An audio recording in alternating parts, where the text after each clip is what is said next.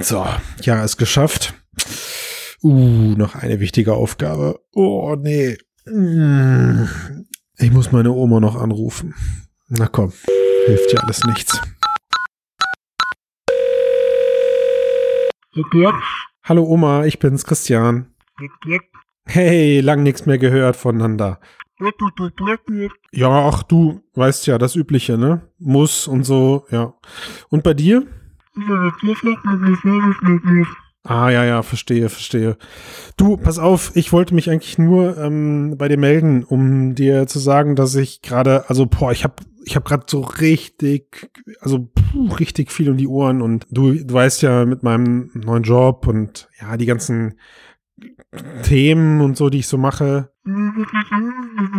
Nein, nein, das verstehst du nicht. Das ist KI und künstliche Intelligenz und all sowas.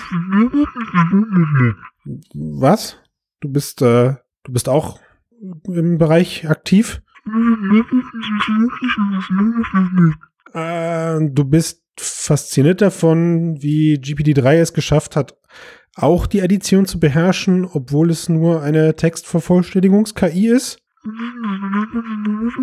Ja, ja, klar, also das stimmt schon. Mathe ist auch nur eine andere Form der Grammatik, jetzt wo du es sagst, klar. Deine Weihnachtsbriefe? Klar habe ich die bekommen. Die sind, die, äh, die hast du mit, mit GPT-3 verfassen lassen? Oma, was ist denn da los? Ach so, du hast den Jahresendcast gehört. Mixed Cast, KI Edition. Ja, pass auf, dann, da, äh, da höre ich jetzt dann auch rein, Oma, okay? Dann bin ich, bin ich genauso schlau wie du. Ciao.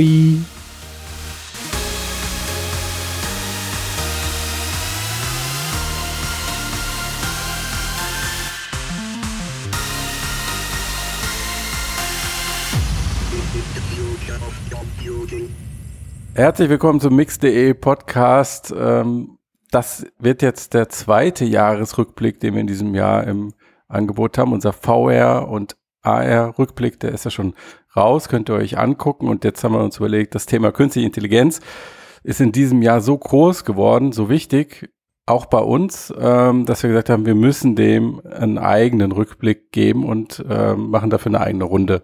Und dafür haben wir uns auch einen Gast eingeladen. Das ist ähm, Janik Kilcher. Hi, hi. Hi. Und äh, Max ist noch dabei. Hi, hallo. Natürlich.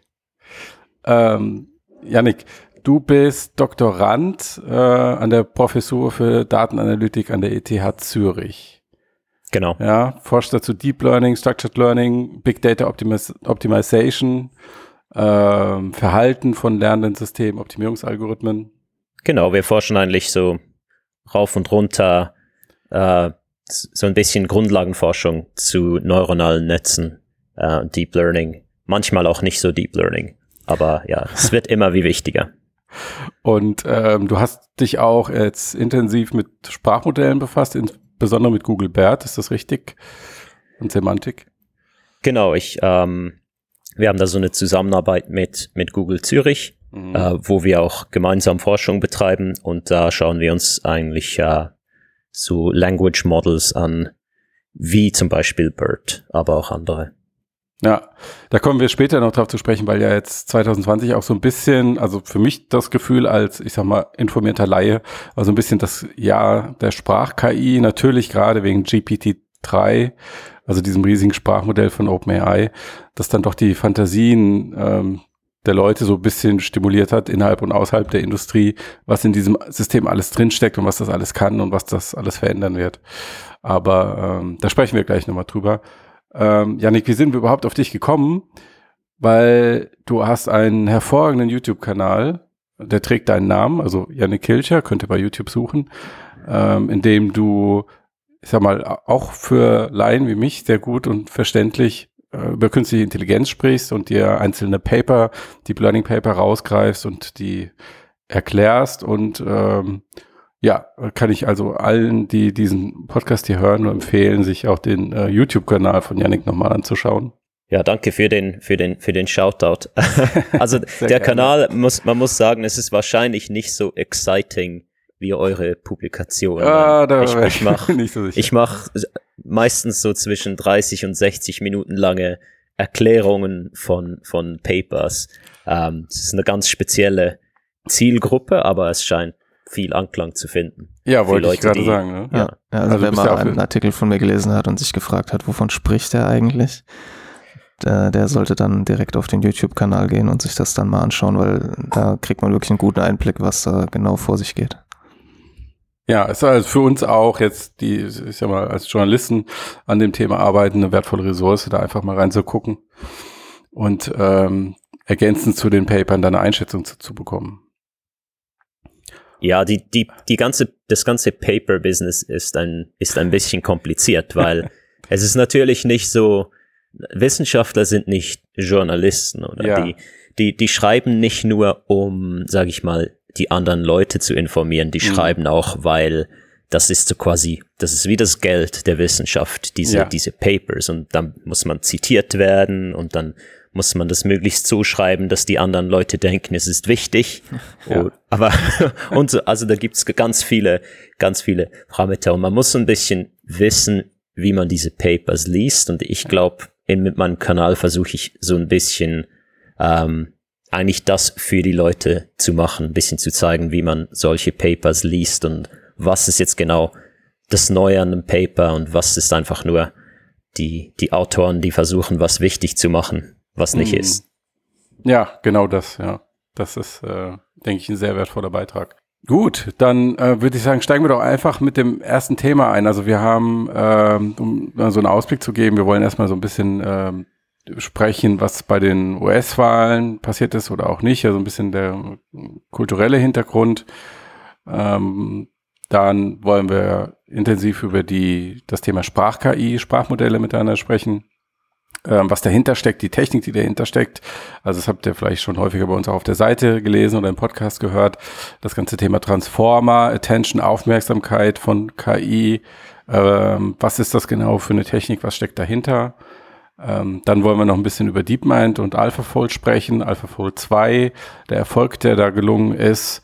Ähm, und dann gehen wir noch über zu diesem Themenkomplex Ethik, soziale KI, Verantwortung und ja, und dann schauen wir am Ende mal, wie gut unsere Gehirne noch funktionieren und äh, wie es in 2021 weitergehen könnte. Okay, ähm, erstes Thema.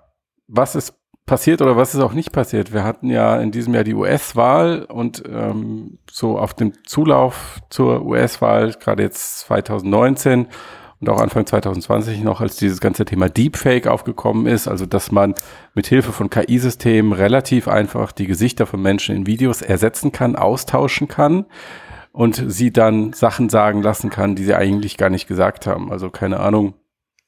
Ähm, Joe Biden hat plötzlich das Gesicht von Donald Trump und sagt, ich habe die US-Wahl gewonnen. Ach nee, Moment, das macht, das passiert ja sowieso.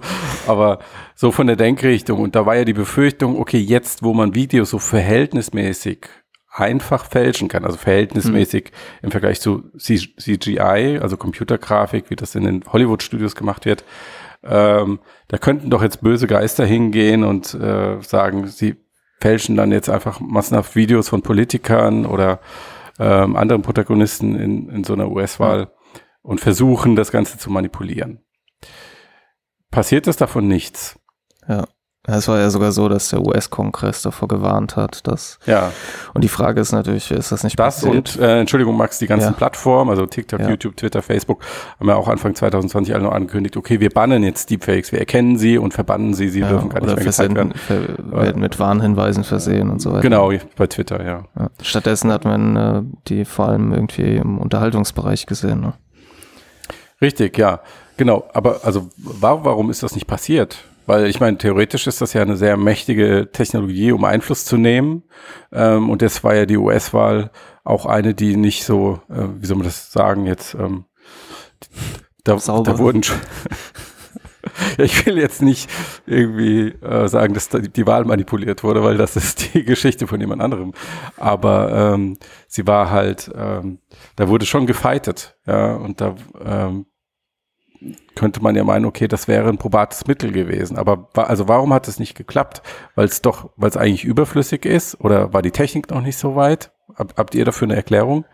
Ja, da, da gibt's wahrscheinlich verschiedene, verschiedene Sachen, die reinspielen. Also die Techniken, die sind wirklich noch nicht perfekt. Und gerade bei Video nicht perfekt fällt, fällt einem schnell auf. Mhm. Also das, das ist das eine. Wenn es da irgendwelche, irgendwelche Artefakte gibt für einen Menschen, der ein Video anschaut, das fällt ziemlich schnell auf. Und ja. wir haben auch Detektierungsalgorithmen, die solche Deepfakes erkennen. Natürlich, das ist so ein bisschen Katz-und-Maus-Spiel bei diesen Sachen. Also da gibt's wieder eine neue Technik, die noch besser ist. Und dann entwickelt jemand ein Detection-Algorithmus, der die Technik detektieren kann und dann die, die Deepfakers entwickeln wieder noch was noch Besseres und so weiter. Ist eigentlich cool, weil so schaukelt sich ein bisschen die, die Technologie hoch. Mhm. Ähm, also das ist ein, das ist, es ist technologisch noch nicht ganz so weit, äh, dass es perfekt ist. Aber auch, ich, ich denke, ähm, es ist, es ist halt auch so, nur weil ich was faken kann, heißt nicht, dass das dann auch Impact hat. Ich glaube, die, gerade die US-Wahl, die hat so viel, so viel Sachen sind passiert, die, hm. Die echt sind, die genug ja. Impact haben. Ja. Da, da braucht's nicht mal, nicht mal Deepfakes, äh, finde find ich irgendwie. Die Leute haben genug zum, zum drüber sich aufregen und drüber laut reden, ohne dass da Deepfakes reinkommen. Und daneben äh, ist es auch ein bisschen so, dass was, was würde passieren? Jetzt mache ich ein Deepfake, dass irgendwie Joe Biden irgendwas komplett ähm, Komisches sagt. Ja. Das nächste, was passiert, ist, dass der Pressesprecher hingeht und sagt, nee, das ist ein Fake. Oder und, und dann sieht man, ah, das Video kommt irgendwo von, von irgendeinem, ähm, irgendeinem Internet-Account und so weiter. Ich glaube, das wird ziemlich schnell auffliegen, sowas. Ja, aber da, genau, da, da bin ich bei dir. Es würde wahrscheinlich schnell auffliegen, aber die Frage ist ja dann, wer bekommt das mit? Also wenn es zu dem Zeitpunkt schon 10 Millionen Mal angeguckt wurde und die Leute sich eine Meinung gebildet haben, und dann sind wir ja nun auch in so, einem, in so einer Phase, das haben wir in diesem Jahr stark äh, ähm, erlebt, wo auch Sachen, die ganz offensichtlich gefälscht sind oder ganz offensichtlich wahr, halt doch entsprechend bestritten werden. Und dann ähm, ist so ein Video halt nochmal zusätzliches, ähm, zusätzliches Material, könnte ich mir vorstellen. Also ja, ich, klar. Ich denke also, halt, vielleicht liegt es auch, äh, ne, also noch ein weiterer Aspekt wäre vielleicht, dass wenn du sowas aktiv einsetzt, ähm, du unter Umständen, wenn du das quasi, ne, man, wenn jetzt sich Trump hinstellt oder wer auch immer und irgendwelche seltsamen Behauptungen halt äußert, dann ist, ist, kann man danach sich immer noch ganz gut rausreden. Aber wenn jetzt eine Kampagne wirklich ein gefälschtes Video halt erstellt und das dann im Nachhinein rauskommt, ist man wahrscheinlich schnell mit Klagen überhäuft. Das heißt, wenn würden solche Sachen wahrscheinlich tatsächlich eher von externen kommen oder ja. halt gut verschleiert. Und da ist es vielleicht dann wirklich so, dass die Technik halt noch nicht weit genug ist. Und mhm. ein anderer Aspekt ist vielleicht auch, dass natürlich der Einsatz von sowas dazu führt, das hatten wir auch schon mal drüber gesprochen, dass es vielleicht gar nicht so unbedingt das Gefährliche an Deepfakes ist, dass es die, die dann halt gibt, weil, wie du auch sagst, Janik, man kann das dann sagen, ja, hier ist gefaked, kann man ja auch relativ gut dann nachweisen äh, sondern den Effekt, den das halt darauf hat, dass man dann halt immer sagen kann, es ist gefaked. Ne? Also die Frage, was ist dann halt noch mhm. wirklich passiert und was nicht. Ähm, aber da ist die Technik vielleicht einfach noch nicht weit genug, aber das, denke ich, war vielleicht wie immer, man dachte, oh Gott, das ist ja voll die schreckliche Technik und es gibt ja auch durchaus gute Beispiele. Da steckt aber auch noch viel Handarbeit mit drin. Mhm. Und, äh, ja, ich, ich glaube, die, die Medien, die Medienindustrie heutzutage macht diese Welt bereits, dass niemand mehr weiß, was wirklich passiert ist. Ich glaube wirklich, da braucht's keine Deepfakes dafür. Mhm. Man kann, man kann schon nur mit, mit was, was ich, was ich re reporte und wie ich das, wie ich das äh, hinstelle und was meine Headline ist, da kann ich schon eigentlich ziemlich jeden Effekt erzielen, den ich will. Ähm, es ist erstaunlich, dass diese, dass diese Deepfakes nicht weiter herkommen mhm. äh, oder, oder weiter Impact haben, aber wiederum ja, ich, ich glaube einfach nicht, die sind so nützlich. Hm. hm. Das ist auch eine gute Erklärung, ja. Die Frage, die ich mir da jetzt stelle, ist das dann, war, war die Geschichte jetzt, ist die aufgehoben oder ist sie nur aufgeschoben, bis die Technik besser wird? Ähm, es gibt ja diesen ähm, Hao Li, vielleicht äh, kennst du den auch, Yannick, der an der ETH Zürich war, ähm, der sich viel mit Deepfakes befasst hat der sagt, okay, weil, weil, du vorhin auch meintest, es gibt ja auch Erkennungsalgorithmen. Irgendwann äh, es ist ein Katz- und Maus-Spiel bis zum gewissen Grad und zwar nur bis zu dem Grad, wo der Deepfake irgendwann perfekt ist. Weil das Bild letztendlich nur aus Pixeln besteht. Ähm, und wenn du diese Pixel perfekt anordnen kannst, dann hilft dir der beste Erkennungsalgorithmus irgendwann nichts mehr. Ist das was, was du auch siehst? Ja, natürlich. Also mhm. irgendwann, irgendwann werden wir in der Lage sein, ähm, wirkliche Videos zu machen, die, die wirklich, wie du sagst, in Pixeln das abbilden, was, was wir, was ja. passiert ist oder eben nicht passiert ist, aber ja. wo keine Artefakte mehr, mehr drin sind. Und zu dem Zeitpunkt gibt's natürlich keinen Detektierungsalgorithmus. Zu dem Zeitpunkt sind die Leute gefragt. Also ja. die, die, die, die Allgemeinheit muss lernen, so wie ich heutzutage etwas lesen kann und ich weiß, es muss nicht alles stimmen, was auf dem Papier steht, mhm. ähm, da, so, so werde ich in Zukunft wissen, äh, es muss nicht alles stimmen, was ich im Video sehe. Mhm. Ja, das ist, denke ich, dann aber auch eine kulturelle Veränderung, die erstmal stattfinden muss. Ja, definitiv. Aber es gibt, es gibt nach wie vor Leute, die, die heutzutage irgendwelche Fake News sehen ja. und davon überzeugt sind. Ähm, natürlich, wir haben diesen, diese ganzen Confirmation Biases und so ja. Und ich denke, dasselbe wird äh, in, im Videoraum äh, der Fall sein. Es, hm. es wird Leute geben, die denken, na, das ist fake, und dann wird es Leute geben, die denken, oh, das stimmt, das habe ich schon immer gedacht. Ja, das ist das, ja, genau. Okay, aber dann lass uns doch mal nochmal die andere Perspektive auf Deepfakes ähm, annehmen, nämlich die aus dem, aus der Entertainment-Industrie. Ähm, ich weiß nicht, habt ihr, bei, bei dir, Max, weiß ich, Janik, hast du Mandalorian gesehen? Nee, noch nicht. Okay, ich will, das willst du jetzt nicht spoilern, ähm, wie sage ich das? Ähm, also es gibt, äh, du kennst ja vielleicht die älteren, älteren Star Wars Teile, wo sie ja auch schon mit äh, CGI dann die junge äh, Prinzessin Leia wieder auf die Gesichter gemacht haben. Mhm. Und es gibt in dem Mandalorian eine Szene, wo ein alter Charakter oder ein Charakter, der jetzt menschlich, äh, der, der jetzt alt ist, der Schauspieler ist alt, als junger Mensch wieder dasteht und das wurde halt mit CGI gemacht. Und als diese Folge rausgekommen ist, gab es ziemlich Kritik an Disney, weil das halt nicht so geil aussah. Und drei Tage später hattest du bei YouTube einen Deepfake, der qualitativ mindestens ebenbürtig, wenn nicht sogar besser ist was ja schon irgendwie zeigt, ich gehe jetzt mal davon aus, bei diesem äh, Computereffekt bei Disney haben ein paar Leute dran äh, eine ganze Zeit lang dran gesessen und dann kommt halt mhm. irgendein YouTuber, der sich hier Deep Face Lab runterlädt und das in drei Tagen ein bisschen trainiert und dann ein besseres Ergebnis erzielt. Ja. Das ist ja schon, also empfindest du sowas als beeindruckend aus deiner wissenschaftlichen Perspektive? Ja, das ist, äh, das ist crazy. Also die, die, der Fortschritt, schon nur während jetzt mein, ich bin jetzt fünf Jahre im Doktorieren, ja. Schon nur der Fortschritt während dem ist immens. Also als ich gestartet habe, da war, da kamen gerade diese Generative Adversarial Networks. Mhm. Die waren, die waren so am Kommen. Ähm, und da, da konnte man so Gesichter, ein paar bisschen, bisschen Innenräume und so weiter. So sehr reguläre Bilder, genau. Ja. Und das ist, die Qualität davon ist unglaublich vorwärts gegangen. Und das ist, ist schwer beeindruckend, ja. Absolut, ja. Es betrifft ja nicht nur Videos jetzt, ähm, über Videos gesprochen, ähm, aber auch, du hast gerade genannt, Fotos, Porträtbilder. Ähm, äh, vielleicht äh, kennst du diese Webseite, ähm, This Person Does Not Exist heißt sie. Mhm. Wo du halt jedes Mal, wenn du ein Reload machst, kriegst du ein neues Porträt generiert. Und die sind schon so gut, da musst du genau hingucken ähm, um zu sehen, ob das jetzt, dass das ein, eigentlich ein von Grund auf KI generierte Mensch ist, den du da anschaust. Ja. ähm, ja, das Interessante dabei ist, ähm, früher konnte man die konnte man die Fakes an den Artefakten erkennen. Ja. Ähm, und heutzutage ist es eher so, ähm, die, die Leute, die damit arbeiten, die können, die können das schon unterscheiden, aber interessanterweise ist es oft so, dass ein Bild ist eher fake, wenn es so ein bisschen zu perfekt ist. Ja. Da hast du recht, ja, genau.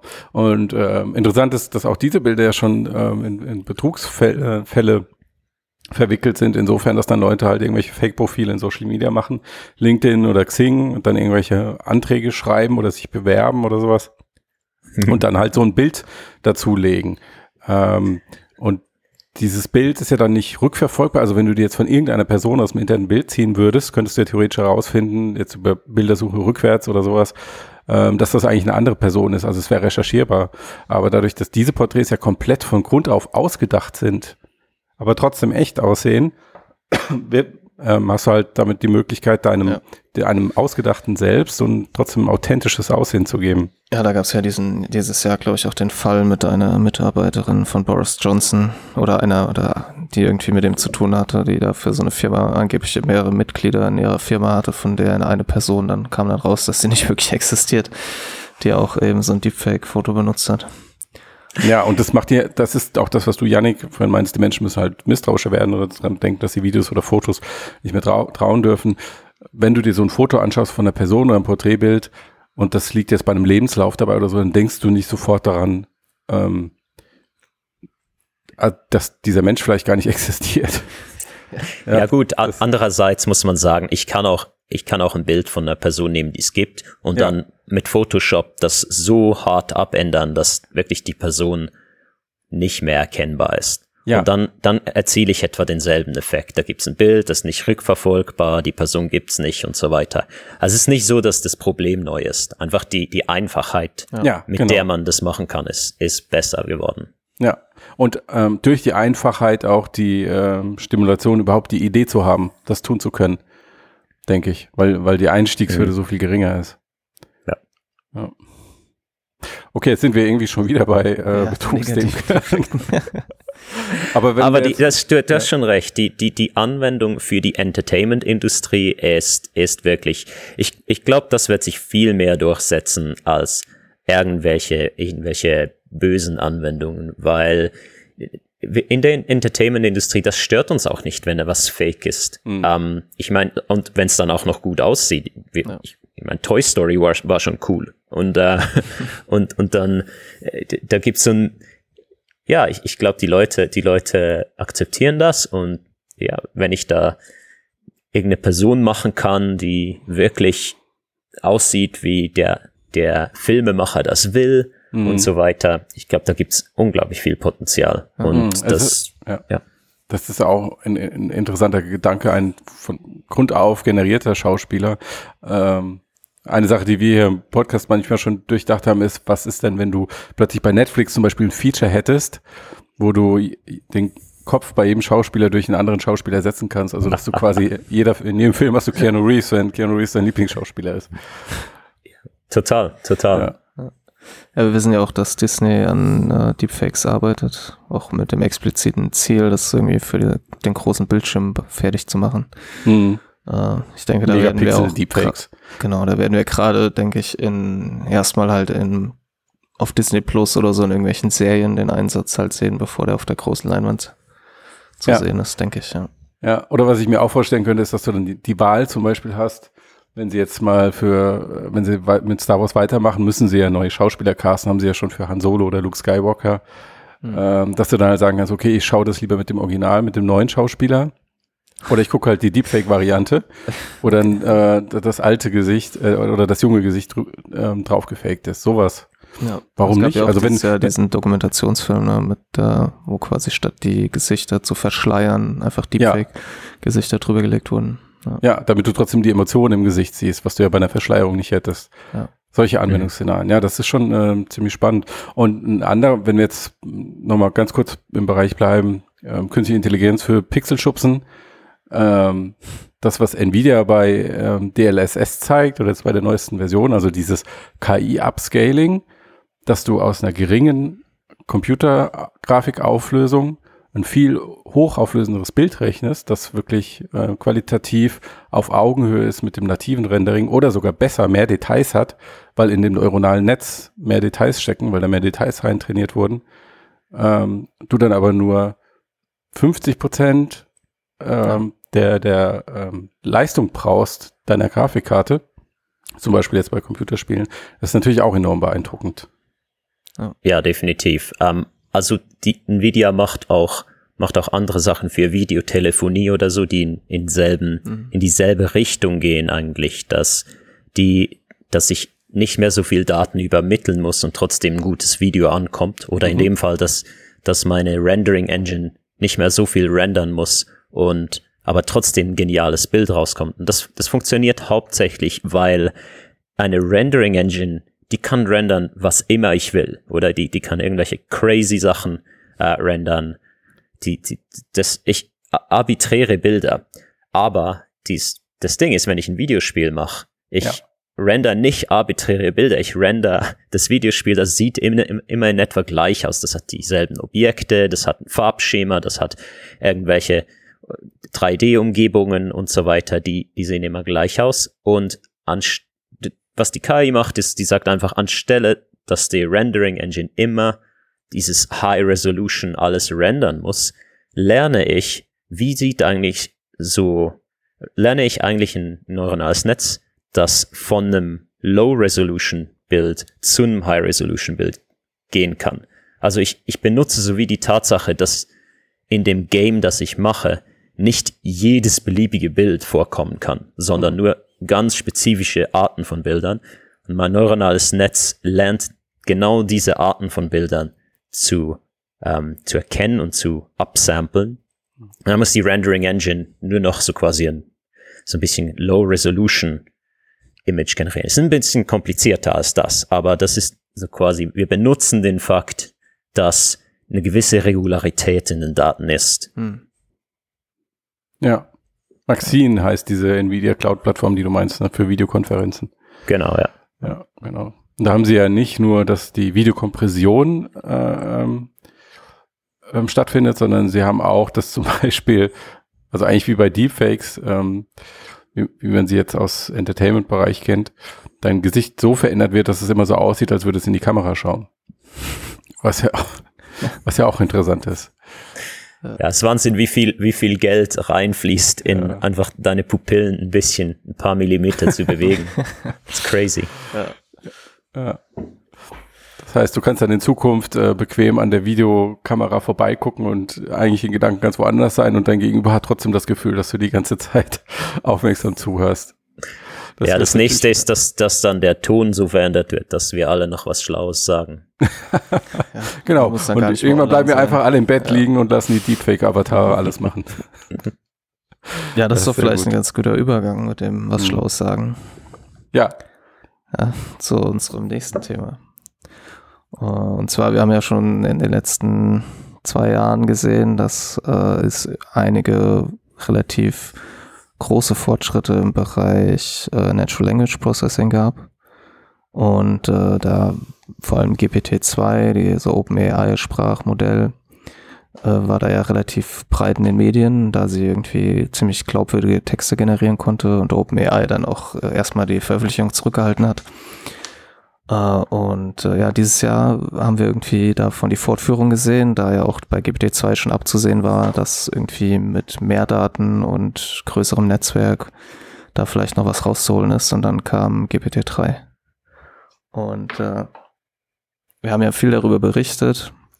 Äh, es gab da ja einiges zu berichten. Ja. Also das Paper war ja auch unfassbar lang.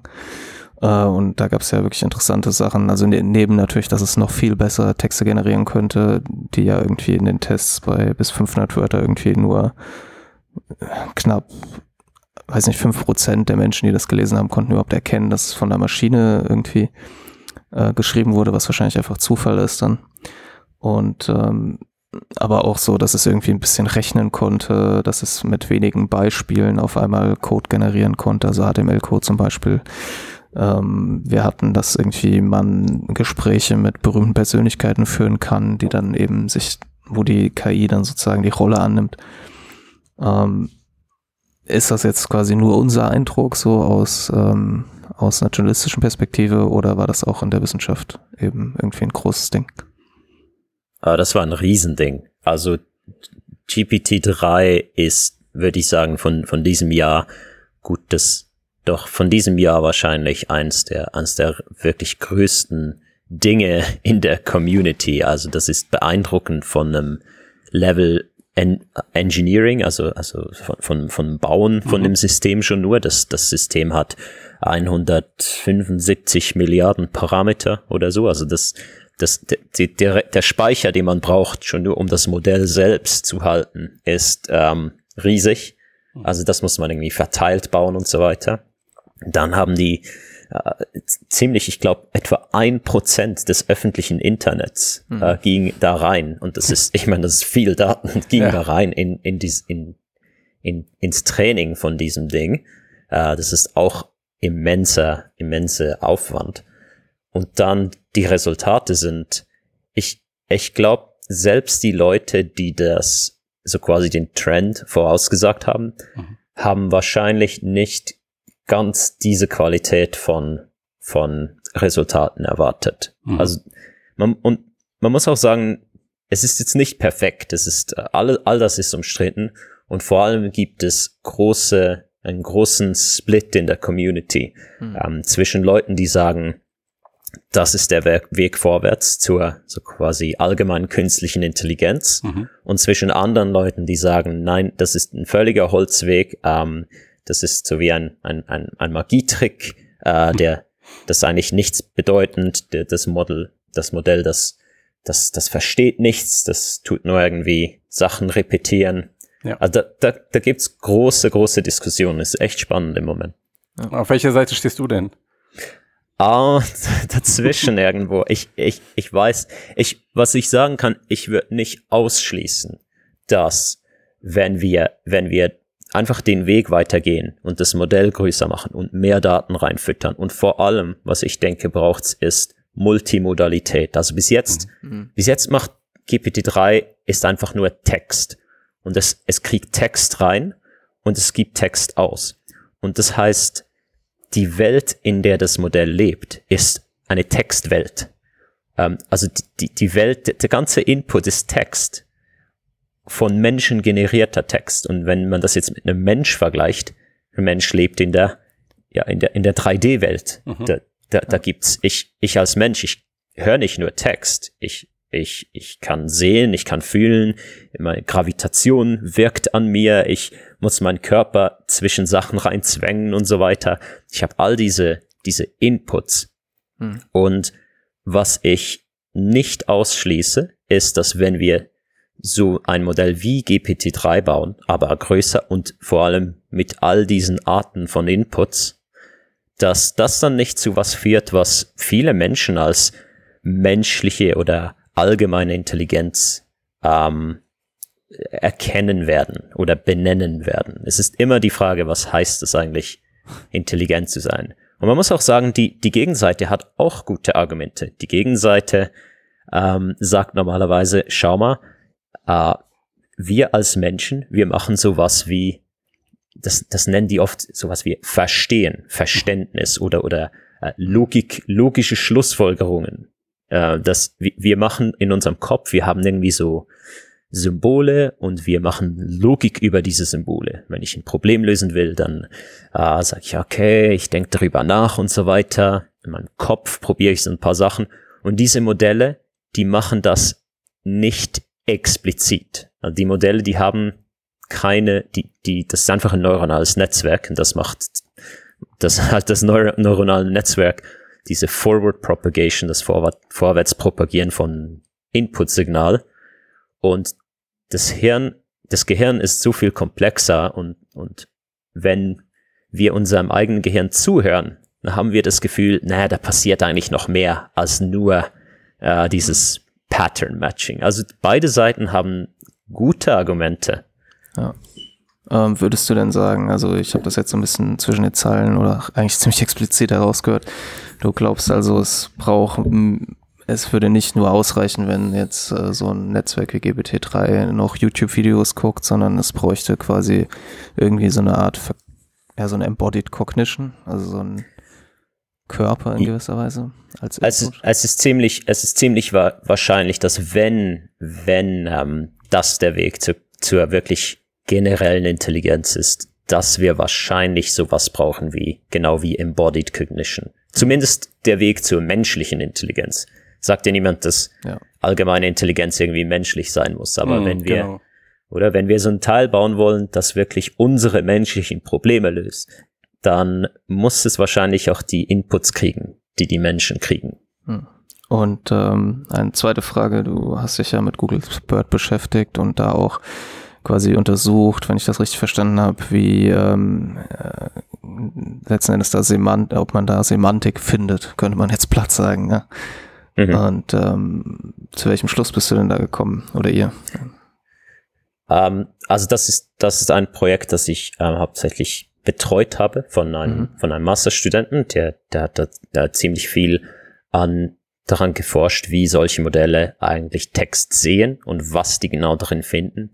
Und die Schlussfolgerung ist, dass vieles von was die Modelle sehen, ist ähm, eher so in Richtung Grammatik. Ja. Also die, die verstehen, ah, das ist hier ein Nomen, das ist ein Verb, die Sachen folgen auf die Sachen, das und so weiter. Aber es gibt schon auch, ähm, es gibt schon auch Dimensionen in diesen Vektorräumen, mit denen die arbeiten, wo, wo man sehen kann, dass die Modelle wirklich auch verstehen, dass zum Beispiel, wenn ein Wort mehrere Bedeutungen haben kann, ja. dass das Modell dann wirklich diese Bedeutungen voneinander unterscheiden kann. Also es sieht nicht nur das Wort als Wort, sondern es sieht es wirklich ähm, in, in, auch in seiner Bedeutung. Ja, weil das ist ja irgendwie auch so ein bisschen einer der Scheidepunkte zwischen den zwei Positionen, ne? ob halt quasi, wenn jetzt so Leute wie Gary Marcus oder so, die sehe ich da manchmal so ein bisschen äh, weiß nicht, ob der dem zustimmen würde, aber so ein bisschen in der Tradition von, von dem Philosophen John Searle und dem Chinese Room Argument,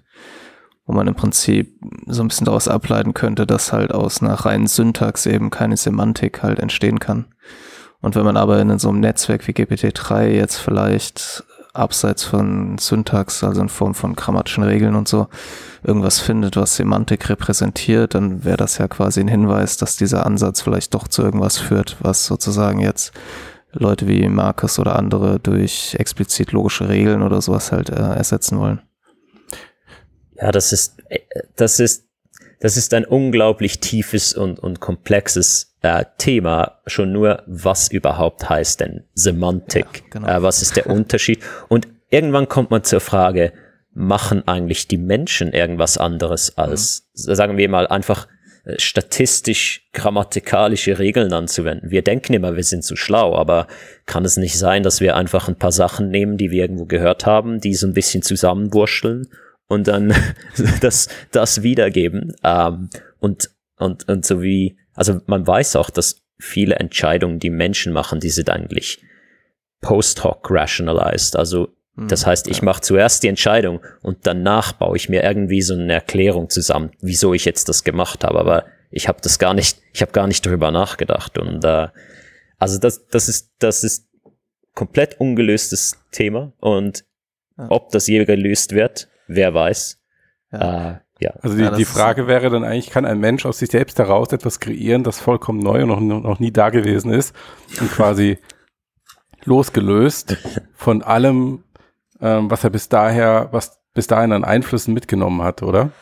Ja, nicht unbedingt. Also Se Semantik muss nicht unbedingt das sein. Ne? Also oder Verständnis. Hm. Also das, da gibt's ja dann die ganze. Ja, aber es scheidet sich doch an dem Punkt Verständnis, oder?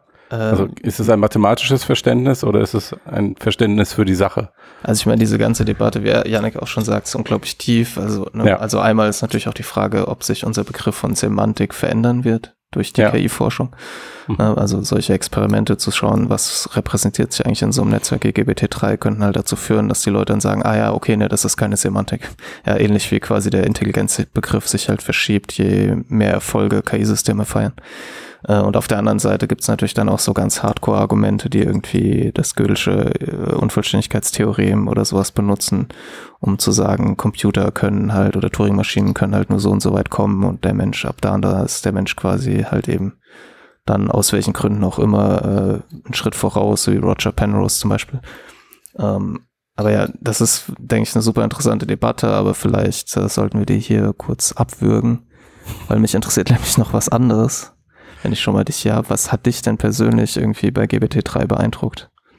Also wenn du eins oder zwei Sachen rausgreifen kannst, die vielleicht um, so ähm. aus einer wissenschaftlichen Perspektive abseits jetzt vom Engineering und so. Beeindruckt hat mich, äh, beeindruckt hat mich vor allem die, also das Paper beinhaltet ein Plot und den, der Plot zeigt eigentlich ein bisschen, wenn man Daten und Modell größer macht, mhm. wie viel besser wird dann so ein Modell. Ja. Und da kann man, da haben die, die wirklich schön aufgetragen zwischen verschiedenen Modellen in der Vergangenheit und, und dem neuen GPT-3 und so weiter. Und also das ist ein Log-Log-Plot, aber im Log-Log-Plot ist das eine gerade Linie. Wirklich pfeifengerade Linie nach unten. Und dies, ich glaube, das hat wahrscheinlich wirklich niemand erwartet, dass der Trend wirklich weitergeht, komplett äh, gerade. Dass wir, dass es wirklich nur äh, Scale braucht, nur mehr Daten, mehr Model und nicht irgendwas Schlaues. Äh, und das, das, das, da, gibt's, da gab es auch dieses Jahr einen berühmten Blogpost, ich, ich glaube, es war dieses Jahr von, ähm, ich, ich will den nicht misattributen, aber Rich Sutton vielleicht. Äh, ich ja. könnte hier falsch sein. Die, der hieß the, the, the, Bitter Lesson ja. of, uh, die, The Bitter Lesson eigentlich ist er bekannt als das. Und das ist so ein bisschen das, hey, schaut mal all diese schlauen Ideen, die wir haben. Was schlussendlich was bringt, ist einfach mehr. Mehr Parameter, mehr Daten. Und es gibt keine, keinen Grund, wieso der Trend nicht genauso weitergehen sollte. Das ist eigentlich das, äh, das Überraschendste für mich. Und was limitiert dann die Rechenleistung? Ja, also das, das ist wirklich ein, ein praktisches Problem. Die, wir haben, die Rechenleistung ist begrenzend und die Datenmengen. Irgendwann stößen wir an, an die Grenzen von qualitativ ich sag mal nicht hochwertigen, aber doch qualitativ verwertbaren Daten, die mhm. wir so ein Modell füttern können. Was man quasi daraus auch ablesen kann, ist, dass ja noch, äh, wenn ich mich richtig erinnere, äh, ist es ja auch nicht zu sehen in dem Plot, dass das quasi irgendwie abflacht, sondern da ist ja sozusagen noch Platz nach oben, ne? So dass quasi, wenn man diesen As wenn man quasi diesen Ansatz weiterverfolgt für ein GPT-4 oder wie auch immer man das nennen mag, auch nochmal ein ordentliches Wachstum zu erwarten ist. Ne? Genau, genau. Und das, das andere ist, dass das Modell hat nicht mal alle die Daten. Also es gibt Daten in dem Datensatz, die hat das Modell nur einmal oder sogar keinmal gesehen. Also es, normalerweise bei Machine Learning haben wir einen Datensatz und wir gehen da ein paar Mal drüber. So ein bisschen Repetierung, Lernen aus Repetierung und so weiter. Das sind, das ist wirklich, hier haben wir schon so viel Daten, dass das Modell hat, hat die meisten Datenpunkte einmal und ein paar sogar gar nicht gesehen. Also die, die kamen nicht mal einmal durch die Daten. Ist ein bisschen komplizierter als das, aber ähm, ja, es gibt definitiv Raum nach oben. Okay. Und was kann man sich dann vorstellen, was dieses GPTN im Vergleich zu dem, was 3 jetzt schon kann, was, was macht das dann besser? Oder also bei, bei GPT-3 steht da jetzt auch so ein bisschen im Raum, was es ist irgendwie beeindruckend. Ähm, es hat für eine ganze Menge interessanter Demos gezeigt. Es hat gezeigt, dass es ähm, also neben Text halt auch Symbole verarbeiten kann. Also es kann ein bisschen rechnen, es kann HTML-Code generieren. Ähm, und wir haben ja auch eine ganze Menge theoretische Anwendungsszenarien gesehen. Aber welche davon ist denn jetzt wirklich das, äh, wo ihr sagen würdet, okay, ähm, da verändert GPT-3 ähm, und ähnliche große Sprachmodelle verändern da den Markt oder verändern, wie wir arbeiten oder wie wir leben. Ja, das, also das, das Spezielle an dem GPT-3 ist eigentlich, dass es dieses, ähm, ja, das, das wird manchmal Few-Shot Learning genannt, aber eigentlich ist es etwas Neues. Das mhm. nennen die In-Context Learning. Normalerweise, wenn ich Machine Learning mache, dann muss ich habe ich ein Problem und dann trainiere ich mein Modell spezifisch auf das Problem. Zum Beispiel Übersetzen von Sprache zu Sprache oder Bilderkennung oder, oder sowas. Selbst mit sowas wie BERT, das eigentlich äh, vortrainiert ist auf einem großen Datensatz, da muss ich immer das Modell nehmen und das eigentlich nochmal ein bisschen trainieren. Das nennen wir Fine-Tuning. Äh, ein bisschen trainieren auf dem Problem, das ich lösen will. Mit GPT-3 hingegen muss ich das nicht tun. GPT-3 ist einmal trainiert und ich kann dieses In-Context-Learning machen. Also ich kann dem zwei oder drei Beispiele geben vom, vom Problem, das ich lösen will, mit der Lösung. Und das begreift eigentlich ohne zu lernen. Das, das ist nicht mehr lernen, das ist einfach nur vervollständigen. Das ist eigentlich das das Beeindruckende, dass ich hier hingehen kann, zwei, drei Beispiele geben und dann kriege ich oft einen guten Output. Man muss dazu sagen, die Beispiele, die es gibt, die sind beeindruckend, aber viele davon sind auch äh, eigentlich so ein bisschen ausgelesen. Hm. Ähm, wir haben das selbst ein bisschen probiert und die beeindruckenden Beispiele sind schon oft so, man muss schon ein bisschen rumspielen und probieren, damit wirklich das rauskommt. Oft äh, verfehlt das Modell, es repetiert oft Sachen und so weiter. Da gibt's gewisse Fehl, Fehl, Failure Cases, die, die bekannt sind von so einem Modell.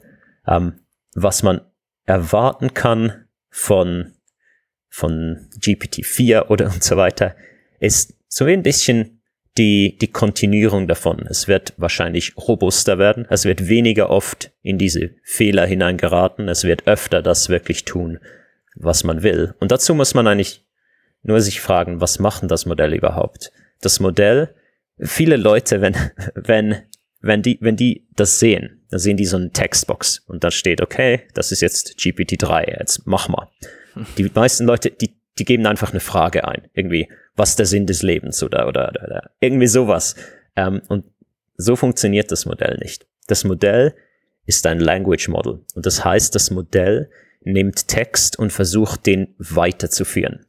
Und so muss man denken, wenn man mit diesem Modell interagiert. Also ja. das Modell nimmt Text und es, es, es macht so weiter, wie ein Mensch weitermachen würde. Weil was es kennt, ist Text von Menschen generiert. Und das ist, was es ausgibt. Das heißt, wenn ich zum Beispiel eine Konversation zwischen berühmten Persönlichkeiten machen will, dann muss ich das so schreiben, als wäre es eine, eine Novelle, äh, die ein menschlicher Autor halb schreibt und das Modell kann dann die andere Hälfte vervollständigen. Nicht als Modell, das Modell hat kein Ich, aber das Modell sagt, wie würde ein Mensch, der diese erste Hälfte geschrieben hat, die zweite Hälfte schreiben. Und in GPT-4, 5, 6 wird genau das eigentlich, ich hoffe, fortgesetzt qualitativ hochwertiger, robuster sein. Also ich kann was anfangen und das Modell macht so weiter, wie ein Mensch das weitermachen würde. Oder im, im Fall von, wenn wir jetzt YouTube-Videos als Input geben, äh, ich kann ein halbes Video und die, der Anfang von einem Video reintun und das Modell vervollständigt mir das Video, so wie halt normalerweise so ein YouTube-Video weitermachen würde. Ja. Ja, das so, da gab es ja auch dann die immer mal wieder Leute, die meinten, ja, es könnte so eine neue Art der Programmierung werden, ja. Also so eine Art, dass man sozusagen nicht mehr selber per Hand irgendwas programmieren muss, sondern einfach nur noch irgendwie das Problem, was man gerne gelöst hätte, so halb gelöst da reinkopiert und das macht dann den Rest. Genau, ja. ja. Art Autovervollständigung auf Steroiden. es also, ist, es ist eigentlich genau das. Es ja. ist Autovervollständigung einfach für, für länger. Also. Ja, und äh, hast du dir, dich mit dieser Mathe-Geschichte beschäftigt? Ja, in dem Paper gab es ja auch so eine Stelle, wo die ein bisschen gezeigt haben, dass es so irgendwie bis zu zwei oder drei Stellen addieren kann, obwohl es eben nur ein paar von diesen Beispielen äh, gesehen hat. Genau, da, das ist, ähm, das ist jetzt natürlich die Frage. Es, sagen wir mal, das Modell kann rechnen. Ich sage einfach mal, nehmen wir mal an, ich kann da eine Rechnung eingeben, das Modell macht, vervollständigt die. Hat jetzt das Modell einfach sehr oft äh, diese Zahlen zusammen gesehen oder hat das Modell wirklich intern gelernt, wie ich zum Beispiel zwei Zahlen addiere? Also wenn ich zwei Zahlen im im Zehner-System addiere, dann muss ich ja, ich muss die ersten Ziffern nehmen und dann, wenn es einen Übertrag gibt, muss ich das mir merken und dann die zweiten Ziffern und so weiter. Die, das ist die Frage. Hat das Modell einfach alle möglichen Zahlenkombinationen sich gemerkt oder hat das Modell wirklich gelernt, einen Algorithmus äh, zu machen? Und da, auch da gibt's eine große Debatte und das mhm. geht bis ins technische Detail von wie die Inputs wirklich kodiert sind, weil das ist nicht ganz so einfach, ähm, wie das Modell den Text sieht. Manchmal sieht es zwei oder drei oder vier Ziffern als, als ein Ding und in einem anderen Fall sieht es die als vier verschiedene Dinge es, äh, da gibt's wirklich knifflige technische Fragen, das ist noch nicht gelöst. Was ich aber denke, ist, da das Modell ja auf Text vom, vom Internet trainiert ist. Im Internet gibt's ganz, ganz, ganz, ganz viel Tabellen. Mhm. Wirklich, also viele Internetseiten sind einfach automatisch generiert, voll mit irgendwelchen Tabellen. Und Tabellen haben oft irgendwelche Zahlen drin und dann irgendwelche Spalten, die zum Beispiel die Summe von den Zahlen vorher sind und so weiter. Und deswegen ist es für mich relativ plausibel, dass das Modell einfach so oft verschiedene Zahlen zusammen gesehen hat und dann die Summe davon, dass wenn ich genau jetzt mein Input angebe, wenn ich drei Beispiele mache von hier sind zwei Zahlen, hier ist die Summe, hier sind zwei Zahlen, hier ist die Summe, hier sind zwei Zahlen, hier ist die Summe und dann die nächste Rechnung, schau mal, hier sind zwei Zahlen, gib mir die Summe, dann wird das Modell, was es, was ich denke, es macht, ist, es geht so, so quasi durch die Trainingdaten, macht es nicht wirklich, aber so im Sinne, es geht durch die Trainingdaten, sucht sich so eine Tabelle raus, wo es diese Zahlen schon mal gesehen hat und gibt mir dann die Spalte zurück, wo die, die Summe drin steht. Also es ist mhm. komplett plausibel, dass es das macht, aber es könnte auch sein, dass das Modell so viele Additionen gesehen hat, dass es wirklich rausgefunden hat, gelernt hat, wie man einen Additionsalgorithmus macht. Ja, das wäre wär quasi, also so wie ich das einschätze, wäre das natürlich ein ziemlich großes Ding. Ne? Ja. Ja, eigentlich ein gut. Es ist schlussendlich auch nur eine Grammatik, oder? Also wenn ich eine Grammatik mhm. lernen kann äh, über Text, dann kann ich eigentlich auch einen Additionsalgorithmus lernen. Es ist einfach ein bisschen für Menschen ist es ein bisschen was anders, aber es ist nicht wirklich was anders für Maschinen. Ja, okay. Ja. Ja, okay, also dann blieb am Ende die Frage übrig, was kann man nicht durch Daten lernen? Exakt, genau. Das ist, das ist einer der großen Punkte, äh, die umstritten sind. Was, was, was ist nicht in den Daten? Hm. Die Liebe. Romantiker. Ah. Kommt drauf an, welche äh, Schnulzen und Liebesbücher und Gedichte noch so. Du kannst aber, stell doch mal in GPT-3 die Frage, was ist, was ist eigentlich Liebe? Ja, da muss ich da, oder Philosopher AI hat da bestimmt eine Antwort drauf. Stimmt, das gibt's ja schon. Ja. Das Ding ist, okay. dass das Modell, wenn, wenn du so einen kurzen Prompt eingibst, dann kommt ja. oft nichts. Es kommt mhm. oft was Generisches raus, weil ja. es vervollständigt das einfach nach, nach bestem nach wahrscheinlichster Kontinuierung. Und das mhm. ist dann einfach was Genetisches. Also wenn ich irgendwie Liebe ist eingebe, dann äh, wird wahrscheinlich nichts ultimativ Cooles rauskommen. Ja. Das, und das bringt mich nochmal eigentlich zu der Frage, äh, zu der Ausgangsfrage zurück. Ähm, wir haben jetzt GPT-3, was machen wir damit? Ähm, also mein Eindruck ist, auch wenn OpenAI jetzt einen Zugang verkauft, dass das alles noch, ähm, dass das so ein bisschen noch ein Spielzeug ist. Also Spielzeug für die Wissenschaft und für die äh, Industrie, die sich das dann halt auch leisten kann, sowas auszuprobieren und damit zu experimentieren. Ähm, aber das jetzt noch nicht so raus ist, was man jetzt eigentlich damit anstellt, außer es halt weiterzuentwickeln und weiterzudenken. Also es gibt da schon viele, viele kommerzielle Applikationen mhm. dafür, wenn man, wenn man, es, es ist nicht für alles und es ist sicher nicht für alles, das, das, was die Leute sagen, dass es dafür ist, aber mhm. was es gut kann, zum Beispiel, ist, es ist wahnsinnig gut im Geschichten erzählen. Ja. Ähm, in Geschichten erzählen, da, entweder frei oder mit Sachen, die ich in der Geschichte haben will oder mit einem bestimmten Endziel und so weiter. Also ich denke für auch hier wieder für die Entertainment-Industrie zum Beispiel könnte das ein großes Ding sein. Zum Beispiel kann ich ein Videospiel machen, das wirklich individuelle Geschichtsverläufe annimmt, ähm, die nicht vorprogrammiert sind. Und, und, und ich kann mir etliche so Sachen vorstellen. Was es auch relativ gut ist, ist in so Sachen wie zum Beispiel Texte zusammenfassen oder umgekehrt. Ich kann ein paar Bullet Points aufschreiben und das kann mir dann einen, einen ganzen Text daraus generieren. Also ich kriege eine E-Mail mit irgendeiner Anfrage und ich schreibe einfach No. Und dann das Modell macht raus, äh, lieber Herr und Frau so und so, äh, aus betrieblichen Gründen können wir leider nicht, hm, uns tut es leid. Ja. ja. Was glaubst du, dass, äh, also nie wieder Hausarbeiten schreiben in Zukunft? Für alle Studierenden, die da kommen.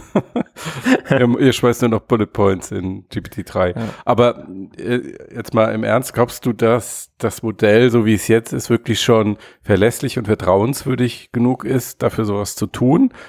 Oder dass das dann doch eher ein Risiko ist? Ähm, weil dann immer noch zu viele Fehler oder Logikfehler oder einfach falsche Informationen in diesen Texten stecken, ähm, als dass man diese generierten Daten so ohne weiteres weitergeben kann.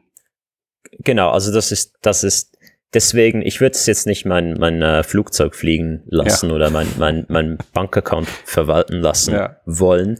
Ähm, ich, ich denke, die Technologie wird vor allem nicht an sich äh, eingesetzt werden, sondern so im Menschen in Zusammenarbeit mit Menschen. Ja. Also dass die, die Maschine übernimmt so quasi die, die Schreibarbeit, die langweilige Arbeit. Ähm, es kann auch so ein bisschen als Suchmaschine verwendet werden. Mhm.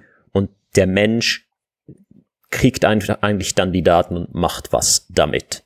Ja. Und ich glaube, diese Zusammenarbeit von Mensch und Maschine, das ist eine ganz gute Ergänzung. Also dass mhm. die Maschine übernimmt die Sachen, die wir schwer oder langweilig finden und dann die Fehler, die die Maschine immer noch macht, die sind dann in der, in der Domain des Menschen, der damit arbeitet.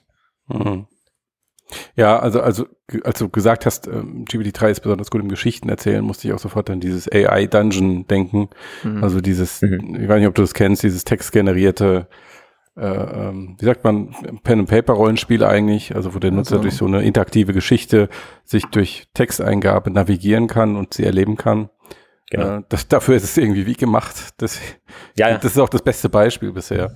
Ja, ich hatte da hatte das auch mir mal angeschaut. Ja, mir auch seit äh, jetzt, also relativ kurz waren, glaube ich, so mit die ersten, die die GBT3 auch genutzt haben. Mhm. Ich hatte ein kurzes Interview geführt ähm, mit denen und die meinten auch, sie arbeiten halt schon seit äh, ziemlich lang mit OpenAI direkt zusammen. Die haben denen dann auch geholfen, das noch ein bisschen anzupassen. Ähm, ja, ist wirklich eines der besten Beispiele, die man, sagen wir mal so, ist zumindest eines der besten Beispiele, die man halt testen kann, ohne dass man irgendwie viel dafür tun muss. Ja, muss ja und es kann da vor allen Dingen keinen Schaden, keinen Schaden anrichten. ja. Und ähm, wenn es mal ein bisschen weird ist, ist es auch okay, weil es passt.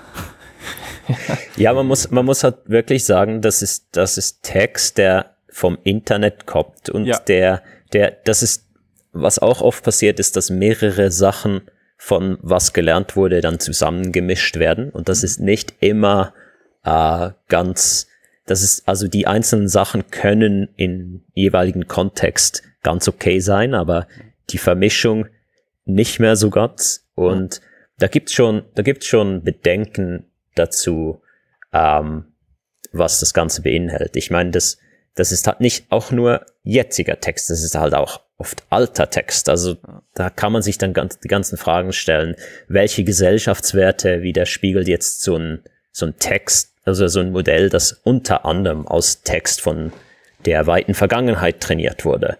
Ähm, oder das unter anderem auf hauptsächlich englischem Text trainiert wurde. Englischer Text, der hauptsächlich irgendwo in der westlichen Welt geschrieben wird und so weiter. Also da kann man, da die, die Bedenken dazu sind schon relativ groß. Und ich denke, das ist, hauptsächlich kann man das mitigieren, wenn man das in, in, an Orten einsetzt, wo solche Bedenken nicht zu sehr zum Tragen kommen. Ja.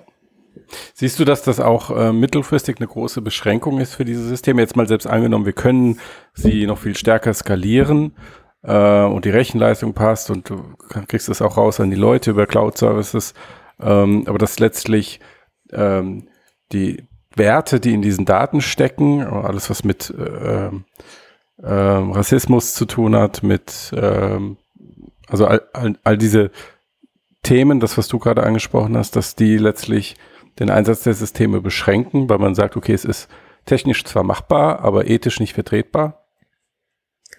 Es, es kann gut sein, aber ich denke, das muss dann jeder oder jede Anwenderin selbst entscheiden, hm. ähm, ob, ob, da, ob da was ist, was, was da genau rauskommt. Schlussendlich ist das Modell eine relativ, sage ich mal, pure Widerspiegelung von den Daten, die man reinfüttert. Natürlich ja. durch, die, durch die Architektur und durch die Trainingsmethode hat man da schon ein paar Zügel in der Hand, aber eigentlich, äh, was, was reingeht, kommt auch wieder raus. Und ähm, deswegen ich meine, wir können uns auch fragen, wie ist die Weltkultur momentan? Die ist auch nicht gleich. Die ist auch dominiert von, sage ich mal, die USA ist ein großer Kulturexporter. Ja. nicht nur in der KI, sondern in allgemein in den Medien und so weiter. Und äh, all diese Dynamiken, die KI ist davon nicht, nicht ausgenommen, aber mhm. ich denke, die KI ist auch kein ultimativer Spezialpunkt. Ja. Mhm. Ich denke auch, dass gerade bei, wir hatten ja vorhin auch über Defects gesprochen und darüber, dass man sich irgendwie dran gewöhnen muss, dass halt äh, Videos halt auch nicht mehr die Realität widerspiegeln. Und ich denke, das ist auch so ein Elend, das ist jetzt ein bisschen was anderes. Ähm, aber auch da würde ich sagen, dass man muss halt dann auch akzeptieren, dass Texte, die irgendwie, ich hoffe, das haben die meisten Menschen sowieso schon erkannt, dass man nicht alles, was halt geschrieben wurde, halt äh, für wahres Wort nehmen sollte. Und eigentlich letzten Endes ist GPT-3 halt einfach nur eine Automatisierung dieser Mechanik. Und wenn man dann halt mit so einem gewisser Skepsis rangeht, auch wenn man, gerade wenn man das quasi als Anwender für irgendwas nutzt und halt weiß, okay, ich kann da jetzt einen Text mit generieren und ich muss aber wirklich aufpassen, weil GPT-3 produziert halt Texte und da stehen dann Falschaussagen drin, die vermittelt es aber mit so einer Zuversicht, dass man halt denkt, ach, das wird schon stimmen manchmal. ähm, und dass, wenn man dann alle Fakten nochmal überprüft, ich hatte so einen Fall, da ähm, ging es irgendwie um in, irgendeine wissenschaftliche Veröffentlichung von irgendeinem Verhaltensforscher und interessant war, ich habe das dann quasi gegoogelt und tatsächlich der Forscher, der dort genannt wurde, den gab es nicht. Ähm, aber es gab eine Forscherin, die den gleichen Namen hatte, nur dass im Vornamen noch hinten ein A dran hing. Und die hat tatsächlich auch in diesem Feld gearbeitet, aber nicht genau in diesem Feld. Ja, das war quasi, dann hat man so gemerkt, dass da ist irgendwas passiert, ja, dass das quasi so ein bisschen wusste, okay, vielleicht, also das heißt wusste, aber das ist halt eben einfach durch die Wahrscheinlichkeit den äh, im richtigen Feld gesucht hat und dadurch war, wirkte das auch so glaubwürdig. Es hat halt alles irgendwie so zusammengepasst, aber es war halt einfach Bullshit. Hm. Ja. Ja, aber das ist ja schon eine ganz schöne Herausforderung dann beim Produktiveinsatz dieser Systeme, wenn du sagst, okay, ich kann damit zwar tolle, konsistente Texte zum Beispiel generieren, aber ich muss jeden Text erst nochmal mühselig auf Vorurteile und auf alle Fakten abklopfen, ob sie auch stimmen. Ähm, und du potenziell eine höhere Streuung hast als einem menschlichen Auto, zu dem du ja dann vielleicht auch eine Beziehung hast. Also du weißt, wo kommt der her, wie ist er kulturell geprägt, was ist seine Einstellung, wo du bestimmte Sachen erwarten kannst. Das hast du halt bei GPT-3 nicht, weil da einfach alles drin steckt. Ja, ich denke, also da müsste man vielleicht nochmal GPT-3-Version machen, wo man sagt, okay, die wurden mit mit Text aus der Kultur trainiert oder mit äh, nur mit Wiki-Texten oder nur mit Reddit-Texten oder was auch immer, ähm, dass du dann schon mal eher weißt, okay, wo, wo bist du da dran? Ich ja, denke halt, also, wenn man es als Werkzeug benutzt und der Mensch es als Werkzeug benutzt, dann ist er halt auch irgendwie dafür verantwortlich. Und wenn natürlich man jetzt einen Blog macht, wo man alle Texte völlig ungefiltert von GPT-3 raushauen ja. lässt, dann gab's ja auch schon. Ist, genau, dann ist das halt je nach Thema sehr unethisch, ja. Ah, man muss es ein bisschen sehen, denke ich, wie, wie Google die Suchmaschine. Ich meine, ich, ich kann bei Google auch alles Mögliche finden. Das heißt nicht, dass, oder das heißt nicht, dass ich Google nicht mehr verwende oder so, sondern das heißt einfach, dass da oft noch ein Mensch hingehen muss, der halt sich die Suchresultate anschaut und ein bisschen selbst hm. äh, das Allgemeinwissen reinbringt, was ist jetzt okay, was, welches Suchresultat passt, welches nicht und so weiter. Also da, da, da es ist ein bisschen ähnlich mit so einem Modell. Man muss auch sagen, man hat schon ein bisschen Kontrolle, was da rauskommt, mit dem, was man auch in diesem In-Context-Learning reingibt. Also mhm. ich kann aus, ich kann das Modell aus der, aus einer gewissen Perspektive schreiben lassen, indem ich das als Prefix eingebe und dann sage, bitte vervollständige diesen Text äh, so, als wäre das ein sagen wir mal, schwedischer Journalist, der jetzt darüber berichtet, der irgendwie auf dem Bauernhof aufgewachsen ist oder, oder sowas. Mhm.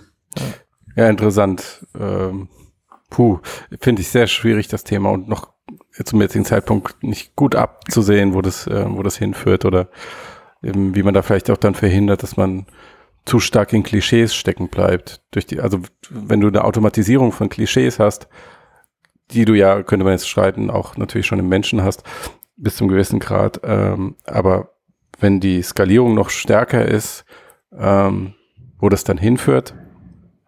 Ja, da wäre vielleicht ja. eine mögliche Lösung eben ein, ein Netzwerk, das sich halt auch mit neuen Inhalten aktualisiert und damit halt ja. auch kulturellen Wandel mitmacht. Mhm. Ja. Aber vielleicht können wir ja kurz mal darüber sprechen, warum das eigentlich so gut funktioniert. Ja, sehr gut. Stellst du die Frage? ja, also, also die, die, die Grundlage davon sind natürlich diese, diese Transformer-Modelle. Also das, das Modell erstaunlicherweise, und das ist diese bittere Lektion, das Modell von GPT ist eigentlich seit dem ersten GPT-Modell dasselbe. Und das ist diese, diese Transformer Language Models. Also Language Model heißt, dass das Modell wird so trainiert, es kriegt ein Stück Text und es muss einfach sagen, was ist das nächste Wort. Das ist alles. Das ist das ganze, das ganze Objektiv, was das Modell hat.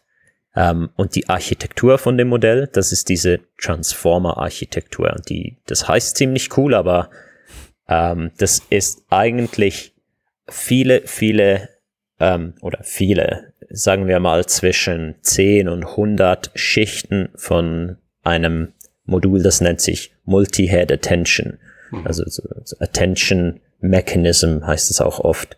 Ähm, und das ist eigentlich nichts anderes als eine Generalisierung von ähm, einem standardneuronalen Netzwerk. Also wenn man, wenn man ein bisschen so neuronale Netze schaut, Deep Learning und so weiter und macht da so ein bisschen Einsteigermaterial durch, dann kommt man ziemlich schnell über dieses, das hat verschiedene Namen, aber das heißt manchmal ein Feed-Forward-Netzwerk, also ein vorwärts propagierendes Netzwerk oder ein Multilayer Perceptron. Ähm, und was das eigentlich ist, ist, das heißt einfach, ich habe ich hab Daten, die reinkommen, ein Datenpunkt, der ist oft repräsentiert als ein Vektor von Zahlen also ich habe da zum Beispiel einen 100-dimensionalen Vektor, das heißt, ich habe 100 Zahlen, die so ein Datenpunkt repräsentiert. Ähm, das kann zum Beispiel ein Bild sein, das kann auch Daten über eine Person sein, zum Beispiel Größe, Alter und so weiter, 100 solche Zahlen. Und ich will diesen Datenpunkt in mehreren Schritten von einer Schicht in die nächste vom neuronalen Netzwerk äh, transformieren, so dass am Ende eine, eine Antwort rauskommt, die ich will. Zum Beispiel, ich kann mich fragen, welche, welche, hm, vielleicht wie, welche, welche Frucht hat der Mensch am liebsten? Ich habe so ein paar Inputdaten über die Menschen. Ich will voraussagen, welche Frucht mag der Mensch? Und ich habe irgendwie 20 Früchte äh, zur Auswahl. Und die Aufgabe von dem Netzwerk ist jetzt Schicht für Schicht diesen Datenpunkt so zu transformieren, dass am Ende was, was Sinnvolles rauskommt. Und die einzelne Schicht, die funktioniert eigentlich, das ist nichts anderes als eine gewichtete Summe über diese Inputs. Also ich gehe zum Beispiel hin und sage, okay, ähm, ich Alter ist vielleicht ziemlich wichtig. Junge, junge Leute mögen süße Sachen, alte Leute mögen vielleicht eher irgendwelche Bitterstoffe und so weiter. Also Alter plus noch ein bisschen ähm, Herkunft oder ich weiß, ähm, Orte oder Regionen mit viel Früchten, gibt Regionen mit viel Süßfrüchten, andere Regionen mit viel Bitterfrüchten. Also diese zwei zusammen sind vielleicht wichtig. Und dann gehe ich ein anderes Feature gehe ich hin und sage, ah, was könnte mir noch helfen? Okay, es könnte mir noch was, diese anderen Sachen. Und ich baue so eigentlich gewichtete Summen von diesen Inputs. Und diese, diese Gewichtung, das sind diese Gewichte, die nennen wir Gewichte oder Parameter in einem neuronalen Netzwerk. Das ist, was man schlussendlich lernt, wenn man so ein Netzwerk trainiert. Man bringt dem Netzwerk bei, wie muss ich die Daten, die reinkommen, gewichten, ähm, relativ zueinander, um schlussendlich die eine gute Antwort zu bekommen. Und diese Gewichtung, die findet, wie gesagt, in so vielen Schichten nacheinander statt. Also erste Schicht, zweite Schicht, dritte Schicht und dann immer gewichtete Summen, gewichtete Summen, gewichtete Summen. Das ist so ein standardneuronales Netzwerk, ist nichts anderes als das. Und diese der Transformer oder diese, diese Attention Layer, die machen gar nicht so viel anders. Ähm, außer diese Gewichtung, die ist jetzt nicht mehr einmal gelernt, sondern die ist jedes Mal dynamisch generiert. Also diese Gewicht, diese, die Gewichte von den gewichteten Summen sind dynamisch erstellt, basierend auf den Input. Das, das ist sehr, äh, es scheint ein bisschen meta, aber hm. in einem klassischen neuronalen Netzwerk, es ändert sich nur die Daten, die reinkommen. Die Gewichte sind immer gleich. Mhm. In einem Attention Mechanism, in einem Transformer, genau, nach, nach dem Training, ja. In einem Transformer wird, sind die Gewichte selbst ebenfalls abhängig vom Datenpunkt. Und das Lernen ist eigentlich, ich lerne, wie ich diese Gewichte erstellen muss, abhängig vom Datenpunkt. Mhm. Das ist so wie eine Metaebene, ja. die man nochmal drüber lernt. Und das, das ist so wie ich nehme das, das neuronale Netzwerk und ich mache es komplett dynamisch. Jede, jeder Datenpunkt kann wie so einen anderen Weg durch das neuronale, Net, neuronale Netz nehmen. Und das ist so wie ein bisschen, das macht das Modell viel mehr, viel mehr mächtig. Also das, die, die Funktionen, die ich damit ausdrücken kann, sind viel mächtiger. Das Geht aber nur, ich brauche entsprechend mehr Daten, um das mhm. zu trainieren, weil ich muss nicht nur lernen, wie die Gewichte sind, sondern ich muss immer lernen, wie muss ich die Gewichte erstellen für jeden Datenpunkt. Aber wenn ich genug Daten habe, dann kann ich das Ding lernen und das funktioniert anscheinend ziemlich, ziemlich gut. Und ähm, ist, ist dieser Transformer, kann man sich den eher vorstellen wie ein Teil des neuronalen Netzwerks oder ist es ein äh, vorgeschalteter Prozess oder wie, wie läuft das ab? Ja, der, das, der Transformer, ich weiß gar nicht mal, woher der Name kommt. Mhm. Ähm, aber der Transformer bezeichnet das ganze Netzwerk. Also Transformer ist zum Beispiel das Äquivalent zu einem Convolutional Neural Netzwerk, Neural mhm. Network. Ähm, das, der Transformer ist ein neuronales Netzwerk, das als Teil, das aus Schichten von diesen Attention Layers besteht. Mhm. Vielleicht noch ein paar andere Sachen, aber haupt der hauptsächlich ist. Der, der Transformer ist ein neuronales Netzwerk, das eigentlich aus vielen ähm, Attention-Modulen aufeinander besteht. Das ist alles. Und deswegen heißt es dann Multi-Headed Attention. Ja, die, die Multi-Head, das, das kommt dann nochmal noch mal rein. Das, ähm, innerhalb von so einem Attention-Layer mhm. ähm, kann man da noch ein paar Sachen dran dran kneifen. Und diese eine Sache ist diese, dieses Multi-Headed Attention bezieht sich darauf, dass innerhalb von einer Schicht es mehrere solche ähm, Attention in parallel zueinander gibt. Also wir, wir tun die nicht nur aufeinander, sondern in mhm. jeder Schicht tun wir die auch nebeneinander, so dass viele verschiedene Prozesse eigentlich äh, gleichzeitig, viele verschiedene Denkprozesse und Aggregierungsprozesse gleichzeitig ablaufen können. Okay. Und das heißt eigentlich ist der Transformer in gewisser Weise eine, kann man sagen, eine noch freiere, allgemeinere Form eines neuronalen Netzwerks, weil sie sich quasi noch dynamischer nach dem Training auch ändern kann. Genau, ja, absolut. Mhm. Ähm, du, du meintest, wenn als wir über GP3 gesprochen haben, damit das besser wird, braucht es eigentlich nur mehr Daten und mehr Rechenleistung. Es brauchte nichts Klügeres. Würdest du jetzt sagen, dieses Transformer-Modell, das ist so in, in der KI-Entwicklung das, was klüger ist? Also der, der Softwarefortschritt? Ähm, also die, das, die Idee von dem Modell ist sicher, ist sicher sehr klug, mhm. ähm, auch wenn das, auch wenn das so quasi wie die generellste Form eines neuronalen Netzwerks ist, die, die wir bis jetzt haben oder die ja. wir bis jetzt trainieren können. Aber wenn ich sage, es braucht nichts Klügeres, dann, ich, ich meine wirklich, wir können dieselben Bausteine nehmen, dieses Attention. Wir können einfach mehr davon aufeinander packen. Mhm. Also das, das auch nichts Kluges dabei. Ich mache einfach diese eine Zahl in meinem Code, setze ich von, von 100 auf 1000 oder in GPT-4 und ich mache mehr Daten rein und rechne für länger. Und äh, dann, so wie es bis jetzt aussieht, wird das wahrscheinlich ein besseres Modell geben. Hm. Okay. Das und klingt ziemlich einfach. Ist jetzt zu spät, um noch KI-Entwickler zu werden? Zahl von 10 auf 100 hochsetzen. ich, ich kann ja keine, keine Voraussagen machen. Die, die letzten Jahre waren definitiv grandios für unser Feld. Also, ja, wo ich, wo ich angefangen habe hier, war Deep Learning, war, war schon, schon im Umfeld, aber hier an der ETH haben das ganz wenig Leute gemacht und auch sonst nur an klein, an ein paar Orten in der Welt haben sich die Leute wirklich damit beschäftigt und der Boom in den letzten Jahren ist unglaublich. Also die Konferenzen, die sind überrannt. Man kann nicht mal, man kann nicht mal die, die, die Paper lesen, die jeden Tag rauskommen. Es ist unmöglich. ähm, und KI Forscher zu werden ist schwierig und ich weiß nicht, wie viel es, wie viel es so quasi bringt als Karriereverlauf. Es ist sicher ein unglaublich spannendes Feld.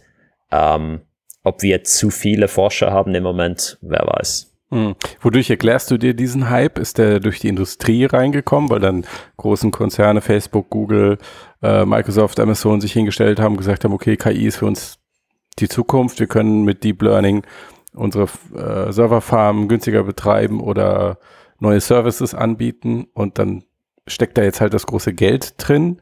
Also auch für die Leute, die in diese Branche gehen, die können sehr gut verdienen. Ähm, oder also woher kommt dieser plötzliche Umbruch? Weil Deep Learning an sich ist ja nicht neu. Ja, aber die, das, der, der Fakt, dass Deep Learning wirklich was macht, das nützlich ist, ja. ist neu.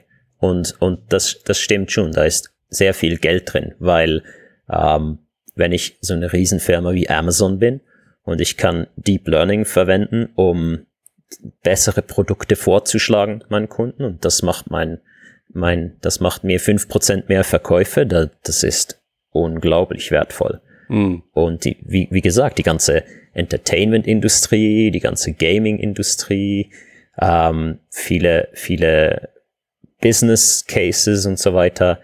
Es gibt wirklich große Anwendungen für diese Technologien. Und mhm. ich glaube, der Hype kommt zum, zumindest zum Teil davon.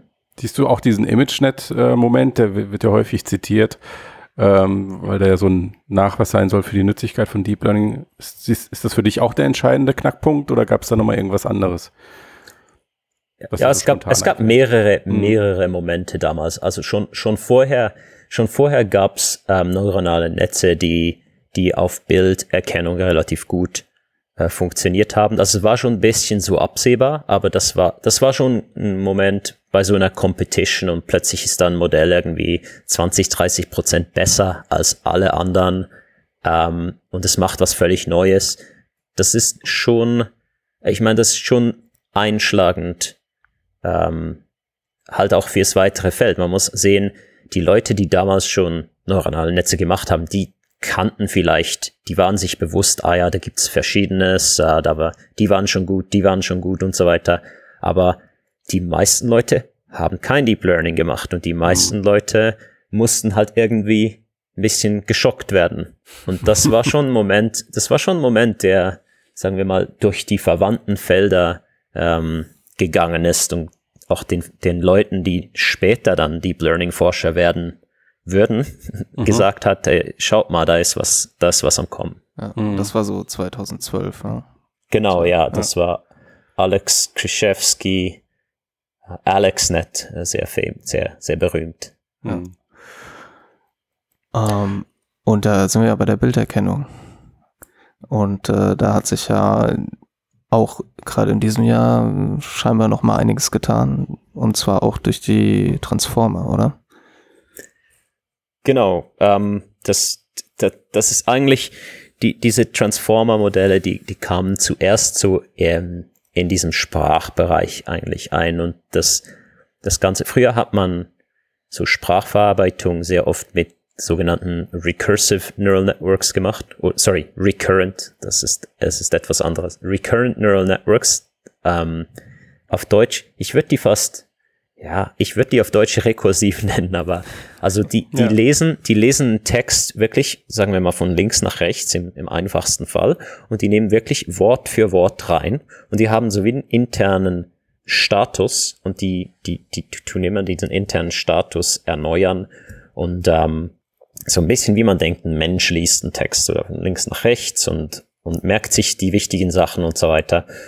Und dann hat man eigentlich erkennt, dass wenn man diese, diese Attention Modell benutzt, ähm, in, zusammen mit diesen Recurrent Neural Networks. Also man baut da einfach so ein Attention-Modul ein, dass das Modell muss nicht sich alles merken, sondern kann zu gegebener Zeit auch zurückschauen oder, oder, oder auf den, auf den Input schauen, ah, was war dann da exakt los an dem Moment, wo ich das gelesen habe.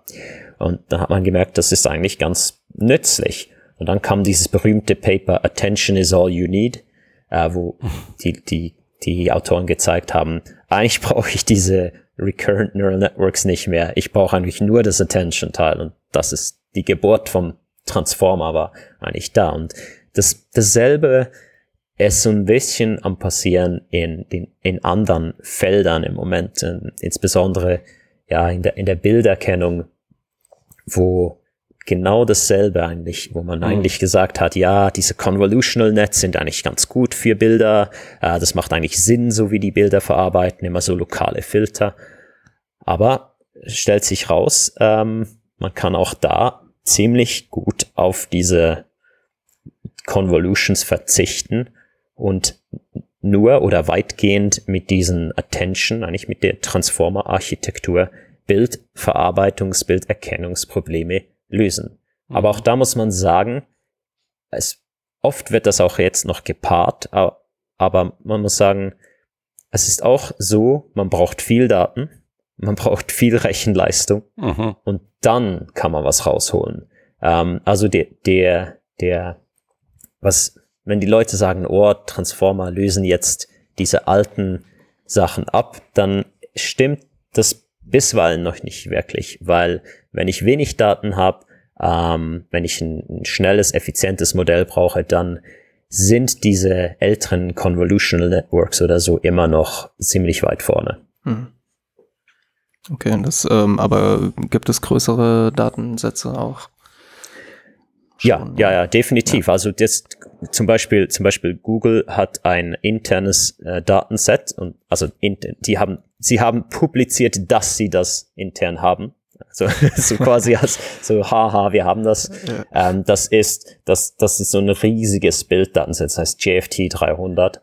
Ja. Äh, das ist ein, das ist essentiell dasselbe wie OpenAI für GPT-3 gemacht hat mit Text, haben, hat Google das Internet rauf und runter gescraped für Bilder, dass sie jetzt dem Modell eigentlich äh, füttern können als, als Trainingsdaten. Mhm. Und wenn man so viel Daten hat, dann kann man auch mit so einem zum Transformer-Modell ganz schön was rausholen. Mhm. Das haben die auch gezeigt, ziemlich gut ähm, in diesem Jahr mit einem mit so einem Vis Visual Transformer, ja. wo sie auch diese ImageNet, ähm, ich glaube, auf ImageNet einen neuen Rekord aufgestellt haben. Mhm. Und das Was könnte dabei rauskommen? So eine Art GPT für Bilder? Also ja, das ist schlussendlich die, die Vorstellung, dass man ja. so, so ein großes Modell hat, wo, wo man das nicht immer wieder trainieren muss auf mhm. die einzelnen Sachen, sondern dass man, wo das irgendwie Bilder einfach so versteht und dann man vielleicht Bilder und Text zusammen oder so. Also die, die Idee geht in dieselbe Richtung. Natürlich mhm. Googles Idee ist, dass sie dann das Modell haben, das schön verkauf, verkaufen können ja. pro, pro Mal, wo man das anfragt. Ja, das, das, deswegen investieren die ganzen Firmen eigentlich ziemlich viele Ressourcen in diese Modelle. Okay, also es wäre quasi ähm, einmal so nur für Bildanalysezwecke irgendwie vorteilhaft, aber es ist vielleicht auch ein Schritt hin zu dieser Multimodalität, von der du vorhin gesprochen hast. Ne? Genau, ja. ja. Ähm, Matthias. ja, ich würde gerne ähm, nochmal auf den vielleicht zweiten großen Moment kurz zu sprechen kommen, den wir jetzt äh, in, in, der KI-Forschung in diesem Jahr hatten. GPT-3 war der eine und der andere war jetzt so aus meiner Sicht als äh, informierter Laie wäre es AlphaFold 2 gewesen. Ähm, genau. also als auch, auch, als, auch als informierter Laie ja. ist es AlphaFold 2. Sehr gut. Und äh, interessant ist, dass ja auch in dieser AlphaFold-Technik, auch wenn man es korrigiere mich noch nicht ganz genau weiß, aber auch da steckt ja wahrscheinlich diese Transformer-Logik dahinter, ähm, wie sie bei GPT-3 Anwendung findet. Also, dass einfach mehr Kontext, mehr Daten, bessere Ergebnisse schaffen. Ja, das, das, ähm, das ist ziemlich sicher so. Wir wissen, wie gesagt, noch nicht ganz, was in AlphaFold 2 drin steckt, aber die, äh, mein, mein, mein Eindruck war, dass sicher eine Transformer-Architektur ähm, auch da reinsteckt. Obwohl, man muss hier sagen, das ist schon was anderes im Fall von, von AlphaFold und zu, zu sagen wir mal, GPT-3 oder irgendwer ImageNet. Nämlich bei AlphaFold gibt's gar nicht so viele Daten.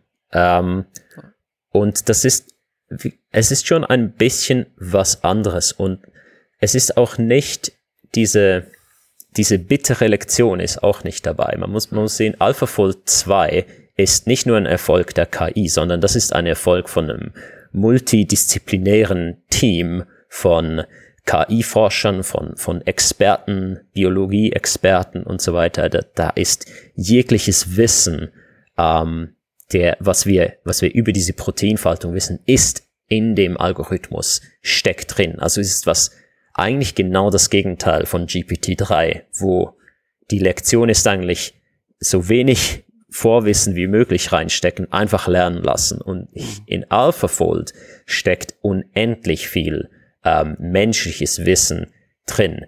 Und das wirklich, ich würde den Erfolg wirklich als Erfolg von der Zusammenarbeit von KI mit menschlichen Experten sehen. Mhm. Aber was wir wissen, also was wir vermuten können, ist, dass wahrscheinlich im Gegensatz zu AlphaFold 1 ist wahrscheinlich kein Convolutional Network mehr drin, sondern ein Transformer.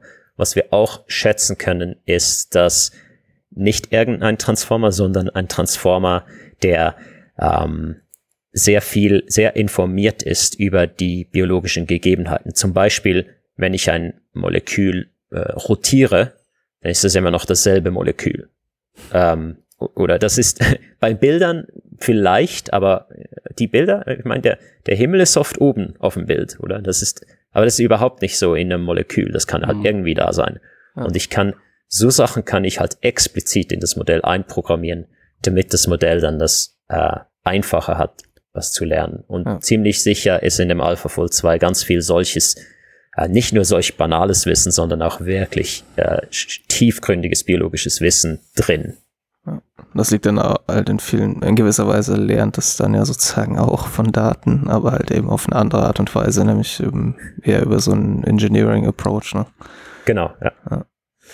Ähm, vielleicht können wir einfach nur mal ganz kurz sagen, was es überhaupt macht, ja, für die, falls es an jemand vorbeigegangen ist.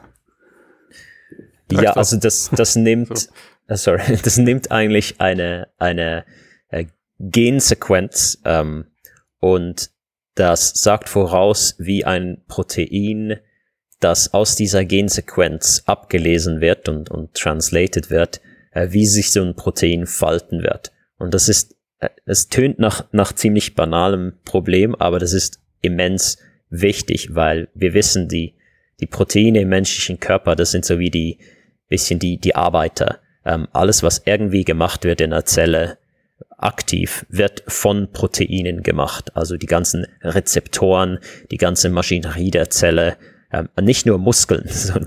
Proteine denkt man oft an Muskeln. Äh, das sind auch Proteine. Wirklich die Sachen, die sich bewegen, sind Proteine.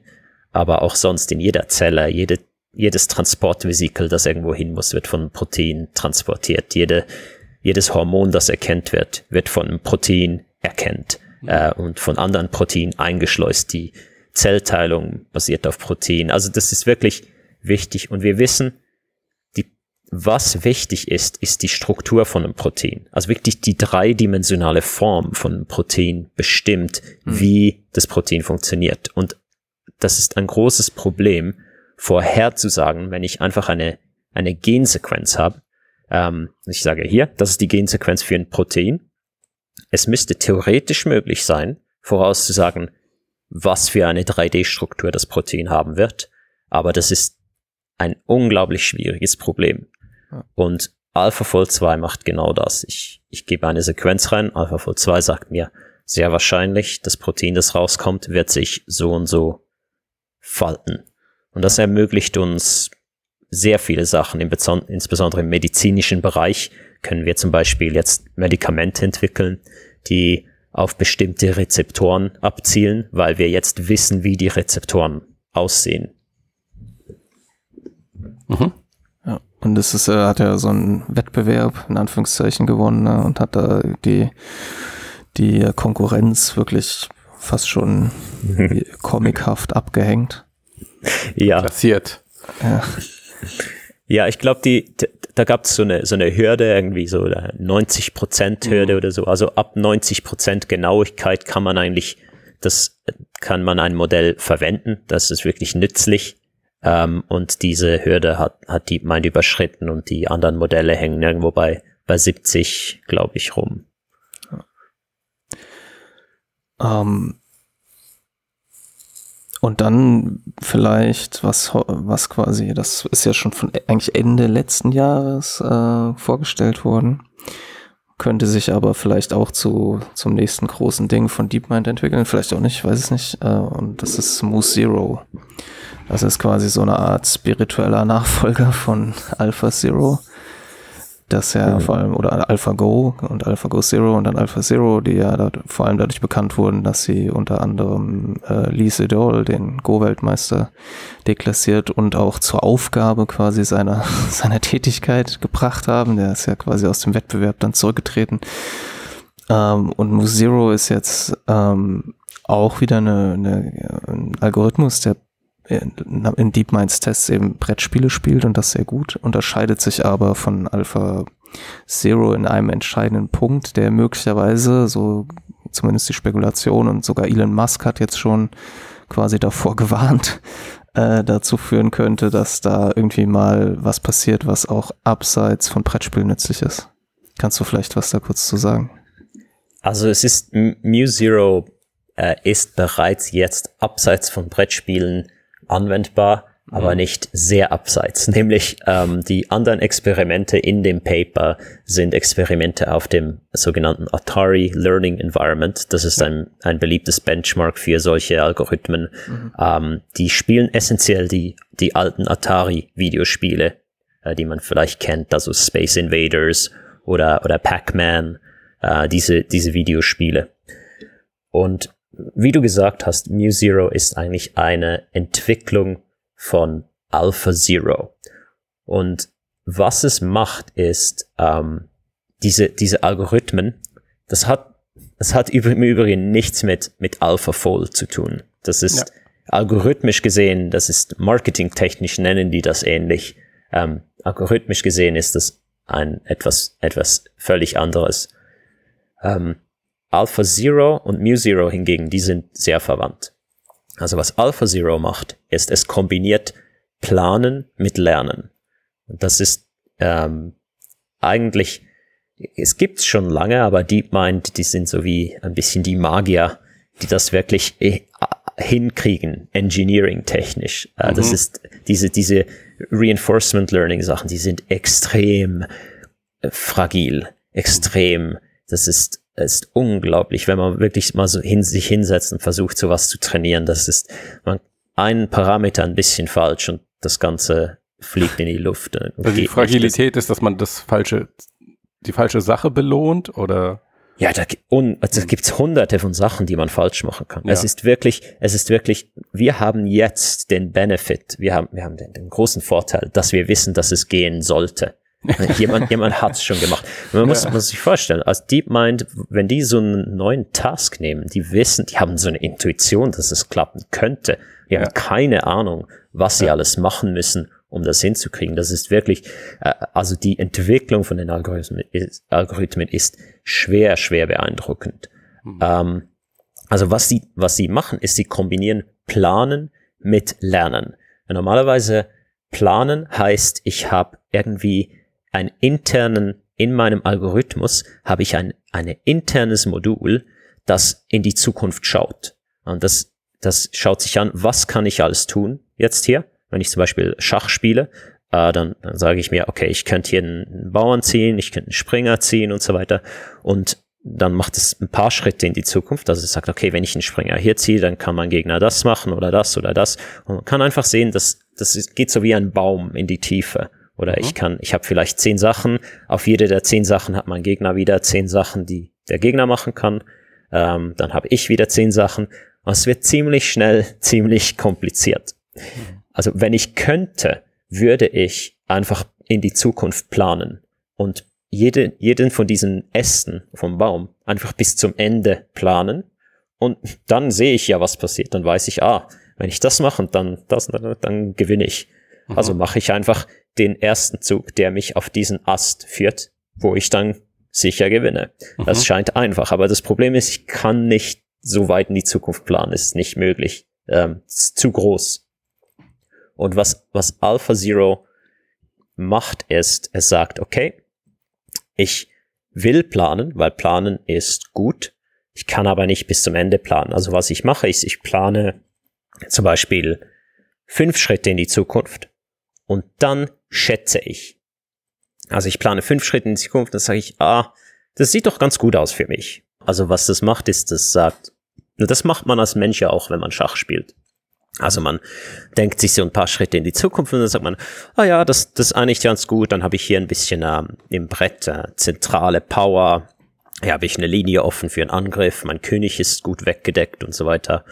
Ähm, und das ist nichts anderes als schon damals Deep Blue, der, der Schachcomputer, der, der Gary Kasparov geschlagen Mhm. hat, Ja. hat genau dasselbe gemacht, außer dass dieses Schätzen, das wurde damals von Menschen einprogrammiert. Also die Menschen haben dann einprogrammiert, schau mal, König sicher gleich gut. Äh, äh, Linie frei für Angriff, sehr gut. Äh, Dame irgendwo in der Mitte vom Feld von 20 Sachen angegriffen, schlecht. Und was AlphaZero macht, ist, durch, durch sehr clevere Algorithmik kann es das selbst lernen. Was ist gut, was ist schlecht. Und es kann auch selbst lernen, welche der Äste von dem Baum lohnen sich überhaupt anzuschauen zum Planen. Also es plant gar nicht alle Schritte voraus, sondern es sagt irgendwie, oh na, den, den Seitenbauern hier, den muss ich gar nicht, ich muss hier gar nicht schauen, was da passiert. Das ist eh Müll. Und dieses, dieses Schätzen, diese menschliche Intuition, die man entwickelt, wenn man Schach lernt oder sowas, das, das ist die, das ist die Aufgabe von AlphaZero, von den neuronalen Netzen in AlphaZero. Also es kombiniert Planen mit Lernen, mit, mit diesem, mit diesem Schätzen, mit diesem Intuitiven. Und MuZero macht genau dasselbe, außer dass, dass in AlphaZero, wenn ich einen Springer bewege, dann weiß ich, was passiert ähm, weil ich kenne die Schachregeln. Mhm. Aber oft ist es nicht ganz so klar. Also wenn ich, ähm, wenn ich zum Beispiel irgendwohin Auto fahre, ich weiß nicht genau, wie es da aussieht. Ähm, ich weiß nicht ganz genau, was passiert, wenn ich hier ein bisschen Gas gebe. Vielleicht, Mhm. äh, wenn ich einen Automaten habe, vielleicht schaltet der, vielleicht nicht und so weiter. Und was MuZero macht, ist, es braucht kein genauen Simulator mehr. Es simuliert, es, es lernt einen Simulator. Es, ähm, genau, es, man, also man braucht keinen exakten internen Simulator mehr, weil dieser Simulator wird jetzt neben dem Einschätzen von Situationen und dem, was muss ich überhaupt erforschen, lernt das auch jetzt noch diesen internen Simulator. Und das heißt, das ist jetzt potenziell anwendbar auf, auf Orte, wo ich halt keinen solchen exakten Simulator habe. Zum Beispiel diese Atari-Spiele. Ich, ich kann die spielen, ich weiß aber nicht, äh, ich kann aber, ich habe keine Regeln dafür. Ich kenne den Code nicht. Der, der, hat, der hat mal jemanden geschrieben, der bei Atari arbeitete. Aber ich, ich kenne den nicht. Ich kann nicht wie bei Schachregeln voraussagen, exakt was passieren will. Ich muss das lernen. Und ähm, das ist eigentlich das Coole an Mu Zero, dass ich das nicht brauche. Aber jetzt, jetzt, wo ich das gesagt habe, was es immer noch braucht, ist unglaublich viele Daten und Zeit. Mhm. Also, obwohl ich keinen, die Regeln nicht mehr wissen muss von einem Simulator, ich komme fast nicht drum rum, einen Simulator zu haben. Also ein Video, ich muss nicht mehr die, den Code des Videospiels kennen oder die Schachregeln, aber ich muss immer noch ein Schachprogramm haben, das, wo ich spielen kann. Und zwar oft. Ich muss immer noch oft dieses dumme Atari-Spiel, dieses Space Invaders neu starten können. Also es ist nicht so, als kann ich jetzt wirklich selbstfahrende Autos damit lernen, weil ich, ich, ja, ich habe nicht zwei Millionen Autos, die ich einfach verheizen kann auf der Straße, bis der Algorithmus mal lernt, nicht in der Wand zu knallen. Man bräuchte dann, man ist dann da, wo man vorher eigentlich auch schon ist, dass man sagt, okay, wenn braucht man eben irgendwie die nahezu perfekte Simulation fürs Autofahren und die ist halt schwer bis vielleicht unmöglich zu bauen. Exakt, exakt. Also da, da, es gibt, es gibt immer noch große Limitierungen und dieses, dieser Algorithmus, der Mu-Zero-Algorithmus ist immer noch sehr limitiert, wo man den anwenden kann. Nämlich, man braucht ein, ein Environment, nennen wir das, eine Umgebung, die man beliebig oft neu starten kann, die relativ effizient ist, die ähm, immer, wo man immer dieselben Aktionen zur Verfügung hat, und zwar wenige Aktionen, also ich, ich muss immer irgendwie dieselben zehn Aktionen zur Verfügung haben und so weiter. Also da gibt's sehr, sehr viele ähm, Einschränkungen, wo man das benutzen kann. Okay, und wenn dann der George Hotz, also der, der Gründer von Comma AI, ähm, dieses Startup für autonomes Fahren, wenn der hingeht und sagt, ähm, er glaubt, dass Mu Zero die Lösung ist für autonomes Fahren, woher nimmt er dann seine Zuversicht? Also das ist, es kann schon sein. Ähm, mhm. es, es heißt einfach, es braucht sehr viel Arbeit, um den Algorithmus wirklich drauf anzuwenden. Das mhm. geht wahrscheinlich so weit, dass was er braucht, ist ein, wie, wie du gesagt hast, einen sehr guten Simulator für selbstständiges Fahren. Und darauf kann man dann MuZero trainieren. Und dann gibt es immer noch die große Challenge. Wie nehme ich jetzt was, was ich in einem Simulator trainiert habe, was mhm. möglich ist, und transferiere das in die echte Welt, weil die zwei Sachen sind ja schon ein bisschen noch unterschiedlich. Diese Disziplin wird, wird in unserem Feld als, als Sim to Real ähm, mhm. bezeichnet. Das ist also Simulation to Real. Und das ist immer noch eine, eine große, große Challenge. Wenn du davon ausgehst, du hast die perfekte Simulation, wäre diese Herausforderung ja wahrscheinlich nicht mehr so groß. Also der Umkehrschluss ist dann eher, die perfekte Simulation kann es nicht geben, wenn die Komplexität in der echten Welt ein gewisses Niveau erreicht hat, wie es beim Straßenverkehr halt immer der Fall ist. Genau, also da, mhm. da muss man sehr viel Probleme lösen, bis man MuZero einsetzen kann. Mhm.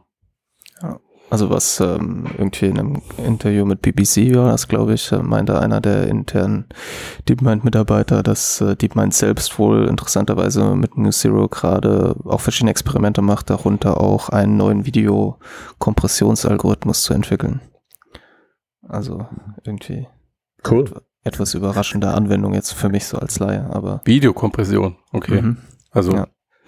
Genau, und kürzlich äh, ist ja dann auch rausgekommen, davon wusste DeepMind selbst ja auch nichts, dass quasi Moose Zero auch von der Air Force genutzt wurde, um so eine Art Co-Piloten in ein Überwachungsflugzeug, äh, für ein Überwachungsflugzeug zu entwickeln. Ja, der ist dann also aber nicht geflogen, sondern der hat nur das Radar bedient. Genau, der hat also nur Radar Ziele ausgesucht, ja.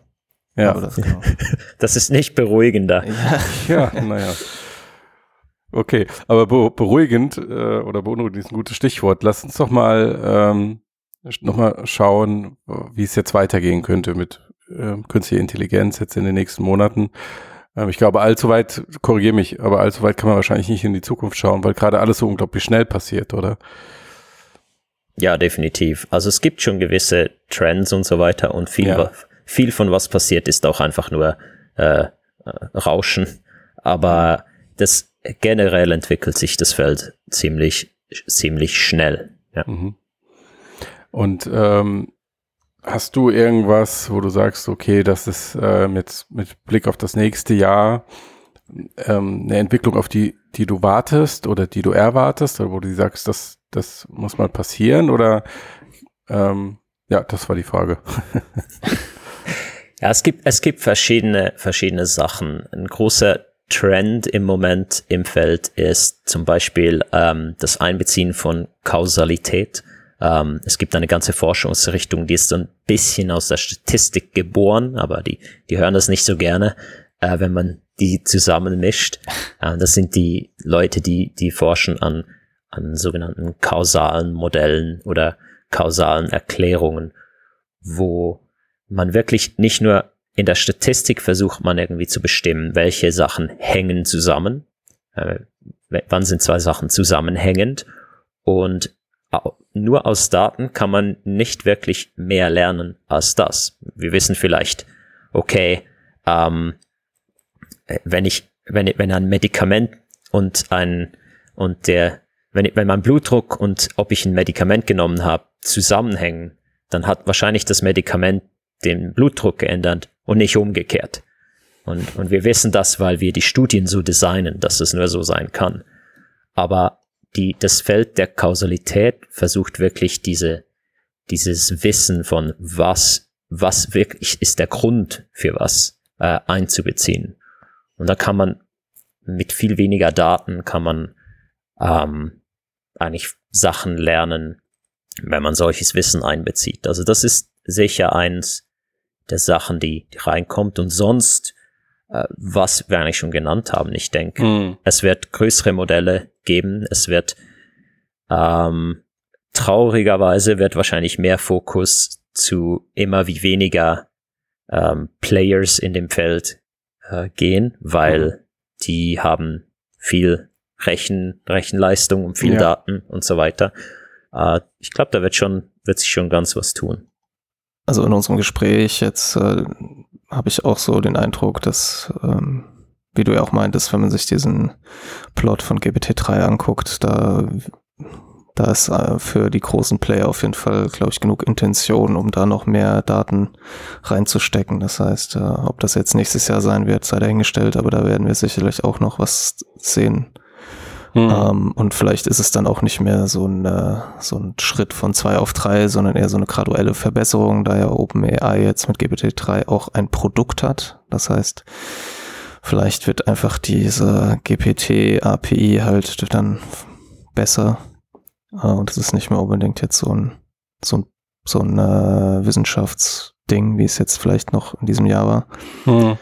Ähm, und ja, ich bin mal gespannt, also wenn man sich so anschaut, was zum Beispiel jetzt mit MuZero passiert, ob wir da vielleicht ein paar Applikationen im Reinforcement Learning sehen, die wir jetzt bisher so nicht hatten. Generell scheint, also ist jetzt nur so mein Eindruck, aber ähm, irgendwann Anfang des Jahres hatte ich mal einen Artikel darüber geschrieben, warum es eigentlich so still um DeepMind geworden ist, die ja vorher eben mit Alpha Zero und all diesen Anwendungen oder Alpha Star. Das hat ja nicht lange gehalten. Genau, große Schla Schlagzeilen hatten und ähm, der, die Überschrift war damals, glaube ich, irgendwie weniger Hype, mehr Wissenschaft. Und äh, ich denke, das sieht man eigentlich auch ganz gut, dass sie jetzt halt sozusagen den Schritt gehen von Anwendung, also von Grundlagenforschung hin zu, äh, die sozusagen sich eher auf so Brettspiele und ähm, Videospiele basieren, hin zu immer noch Grundlagenforschung, aber halt die in der Prakt irgendwie praktische Anwendung in der Wissenschaft haben und generell, es gab ja dieses Jahr auch diesen, ähm, diesen Fall, wo ähm, ich weiß gar nicht mehr, ich glaube, es war auch ein Astro, Astronom, Physiker, glaube ich. Es war, glaube ich, ein Astrophysiker, der mit KI eben versucht hat, aus, aus der Beobachtung von Daten physikalische Gesetze abzuleiten, was ja auch so ein bisschen in diese Kausalitätsrichtung geht. Also ich habe halt den Eindruck, dass die KI, die nicht nur sozusagen mehr in die Industrie halt übergeht, was dieses Jahr ja auch passiert ist, nächstes Jahr weitergehen wird. Deswegen ich auch denke, dass so Explainability irgendwie noch eine größere Rolle spielen wird. Äh, sondern auch halt mehr in andere, so interdisziplinär in andere Wissenschaftsfelder halt eindringt. Und das finde ich persönlich auch am spannendsten, was da so passieren wird.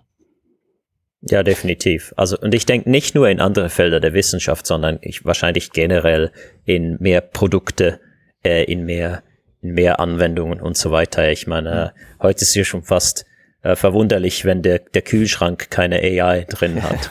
Ähm, ja, zumindest, das, wenn es nicht draufsteht, dass er eine Ja, hat. genau. Ob es wirklich nützlich ist, ja. ist eine andere Frage. Aber es wird sicher, die Gesellschaft wird sich mehr ähm, mit, auch mit, mit Interaktion mit, mit KI auseinandersetzen müssen. Ja, ich denke auch KI als Interface, jetzt gerade über Sprache. Ähm, ist was, was noch an Bedeutung gewinnen könnte. Also sowohl die Sprachsynthese, die immer besser glaubhafter wird, aber als auch, dass die Systeme langsam dialogfähig werden, ähm, was dann einfach die Interaktion nochmal ein bisschen interessanter macht. Ähm, Janik, gibt es irgendwas, gibt es irgendeine Entwicklung, wo du sagst, ähm, das könnte uns nochmal in KI-Winter führen? Also es gibt mehrere, mehrere Leute, wie gesagt, die, die, die sagen, ähm, dieses ganze dieses Ganze einfach hochskalieren. Ist zwar, es ist ein toller Trick und, und man kann vielleicht ein paar Produkte darauf aufbauen, aber es ist eigentlich so wie ein bisschen eine Sackgasse. Und mhm. wir, wir spielen uns hier ein bisschen an eine Wand, wenn wir einfach die Leute, den Leuten nicht mehr beibringen, ähm, so, so wie ein bisschen nicht mehr beibringen, selbst zu denken, sondern alles Denken in diese Modelle auszulagern. Äh, und dann ähm, und, und dann ist es so wie ein bisschen, ja, was machen wir dann, wenn, wenn dieser Trend irgendwann mal aufhört? Ja. Also das finde ich schon, finde ich ein, ein, gutes Bedenken, aber ich, ich denke, äh, das Feld wächst gleichzeitig auch stark und mhm. es wird wahrscheinlich immer Leute geben, die über neue Sachen nachdenken. Mhm. Und ja, was ich äh, in, in dieser Anwendungsdimension noch interessant finde, wird es ähm, der, der Politik vor allem, wird es gelingen, Schritt zu halten mit dieser Entwicklung, also mit den Fortschritten, die wir bei KI haben. Wir haben jetzt diese ähm, Sprache GPT-3 angesprochen, wir haben am Anfang über Deepfakes geredet. Wir haben dann auch nochmal diese ethische Dimension im Kontext der Nachhaltigkeit, also die, die einfach der Energieverbrauch der Systeme äh, für dieses teilweise sehr aufwendige Training ähm, und mögliche Vorurteile, die in den Daten stecken und dann alles, was mit Erkennung zu tun hat, also dass die Welt automatisiert überwachbar wird. Ähm, Gesichtserkennung, wir kennen die Geschichten aus China, aber wir wissen auch, dass sie in Deutschland zum Teil schon zum Einsatz kommen. Ich weiß jetzt nicht, wie es in der Schweiz ist, Yannick. Niemals. Nein, also es sind wirklich, es sind wirklich gute Bedenken. Und, äh, wie gesagt, ja. wie wir schon vorher mal gesagt haben, die, die KI ist hier nicht besonders ein, ein besonders spezielles Ding, sondern ja. ich glaube, jede neue Technologie, ich meine, äh, Kreditkarten haben so viel zu Überwachbarkeit hin, you know, zugefügt wie wie sonst eigentlich wenig ja. vorher. Also einfach durch das Benutzen von der Kreditkarte mhm. äh, weiß eigentlich jeder, jeder Werbeschalter auf der Welt, was ich mag und was ich kaufe und wo ich bin. Ähm, und die KI geht eigentlich in, die, in dieselbe Richtung. Es wird nochmal, sagen wir mal, nochmal einfacher, Leute zu überwachen, ja. weil, wie gesagt, automatische Gesichtserkennung und so weiter. Ja. Ähm, ja, da muss man sich sicher drüber nachdenken, ob, ob, ob Politik das richtige Vehikel ist, um da was äh, Gescheites dran zu machen, das ist dann eine andere Frage. Glaubst du an Selbstregulierung durch die Wissenschaft und die Unternehmen? Äh, nicht, ähm, nicht, nicht unglaublich fest, aber ich, ich, ich glaube, also das ist jetzt nur eine persönliche Meinung. Ja. Das ist nicht meine Meinung als Natürlich. Experte, aber normalerweise äh, denke ich immer, Leute äh, motzen so viel darüber, ja. was die Regierung alles falsch macht. Und ich denke mir dann wirklich, und ihr, ihr wollt wirklich, dass die Leute entscheiden, wie, wie es mit diesen Systemen weitergeht. Mhm. Ich, ich sehe einfach, ähm, also ich sage nicht, ich habe die Lösung der Probleme, aber Politik geht genauso oft falsch, wie sie richtig geht. Mhm. Also hast nicht die Lösung, aber du hast noch mehr Probleme. Manchmal, und, und wie, wie, wie du bereits gesagt hast, oft hinkt die Politik so weit hinten rein, dass schon fast kontraproduktiv ist, ähm, dass dann bis mal irgendein Gesetz oder ein Verfassungsartikel oder ein Leitgerichtsentscheid durch ist, ähm, ist, was immer entschieden wurde, schon eine ganze Weile irrelevant. Hm. Ja. Das sind ja ähnliche Szenarien, ähm, wie wir sie eigentlich auch im Kontext des Internets und Social Media, ähm, Daten sammeln, Facebook, Google und Co erlebt haben, wo ja auch die Gesetzgebung eigentlich immer hinterher war. Ironischerweise ist ja genau diese Entwicklung ein Teil der Geschichte, die heutige KI möglich macht, mhm. weil ohne diese da riesigen Datenmengen ähm, hätten wir wahrscheinlich auch nicht die Fortschritte im Deep Learning gesehen, wie wir sie jetzt gesehen haben. Absolut, ja. Also da bin ich sehr drauf gespannt, wie das weitergeht, auch wenn ich das Gefühl habe, also meine persönliche Einschätzung, dass sowohl Wissenschaft als auch Industrie ähm, da einfach mit einem enormen Tempo auf und davon läuft und eigentlich auch nicht mehr einholbar ist. Also sieht's aus. Ja, da sehe ich auch so. Dann ist das doch irgendwie ein interessantes Schlusswort, oder? Ja, man kann nur versuchen, mit so, so nebenher zu joggen und gucken, dass man nicht abgehängt wird. Oder man kann das machen, was wir hier machen und Janik, was du in deinem YouTube-Kanal machst, nämlich, dass wir drüber sprechen und versuchen, möglichst vielen Leuten ein bisschen was davon näher zu bringen und zu erklären und äh, so zur Meinungsbildung beizutragen. Ähm, und das kann ja sich dann auch in Handlung übersetzen bei dem einen oder anderen.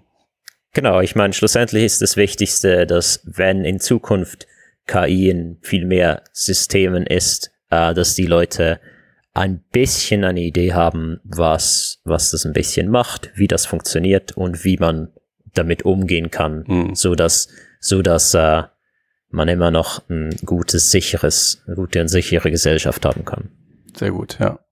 Okay, dann sind wir soweit durch. Wir haben überhaupt nicht über allgemeine künstliche Intelligenz gesprochen, was ich sehr gut finde. Wir haben doch über GPT-3 gesprochen. nice one, ja. Gut, Janik, ich danke dir für diesen Besuch. Das hat, äh, habe ich als sehr große Bereicherung empfunden, ähm, all dein Know-how und, und, deine Einschätzungen.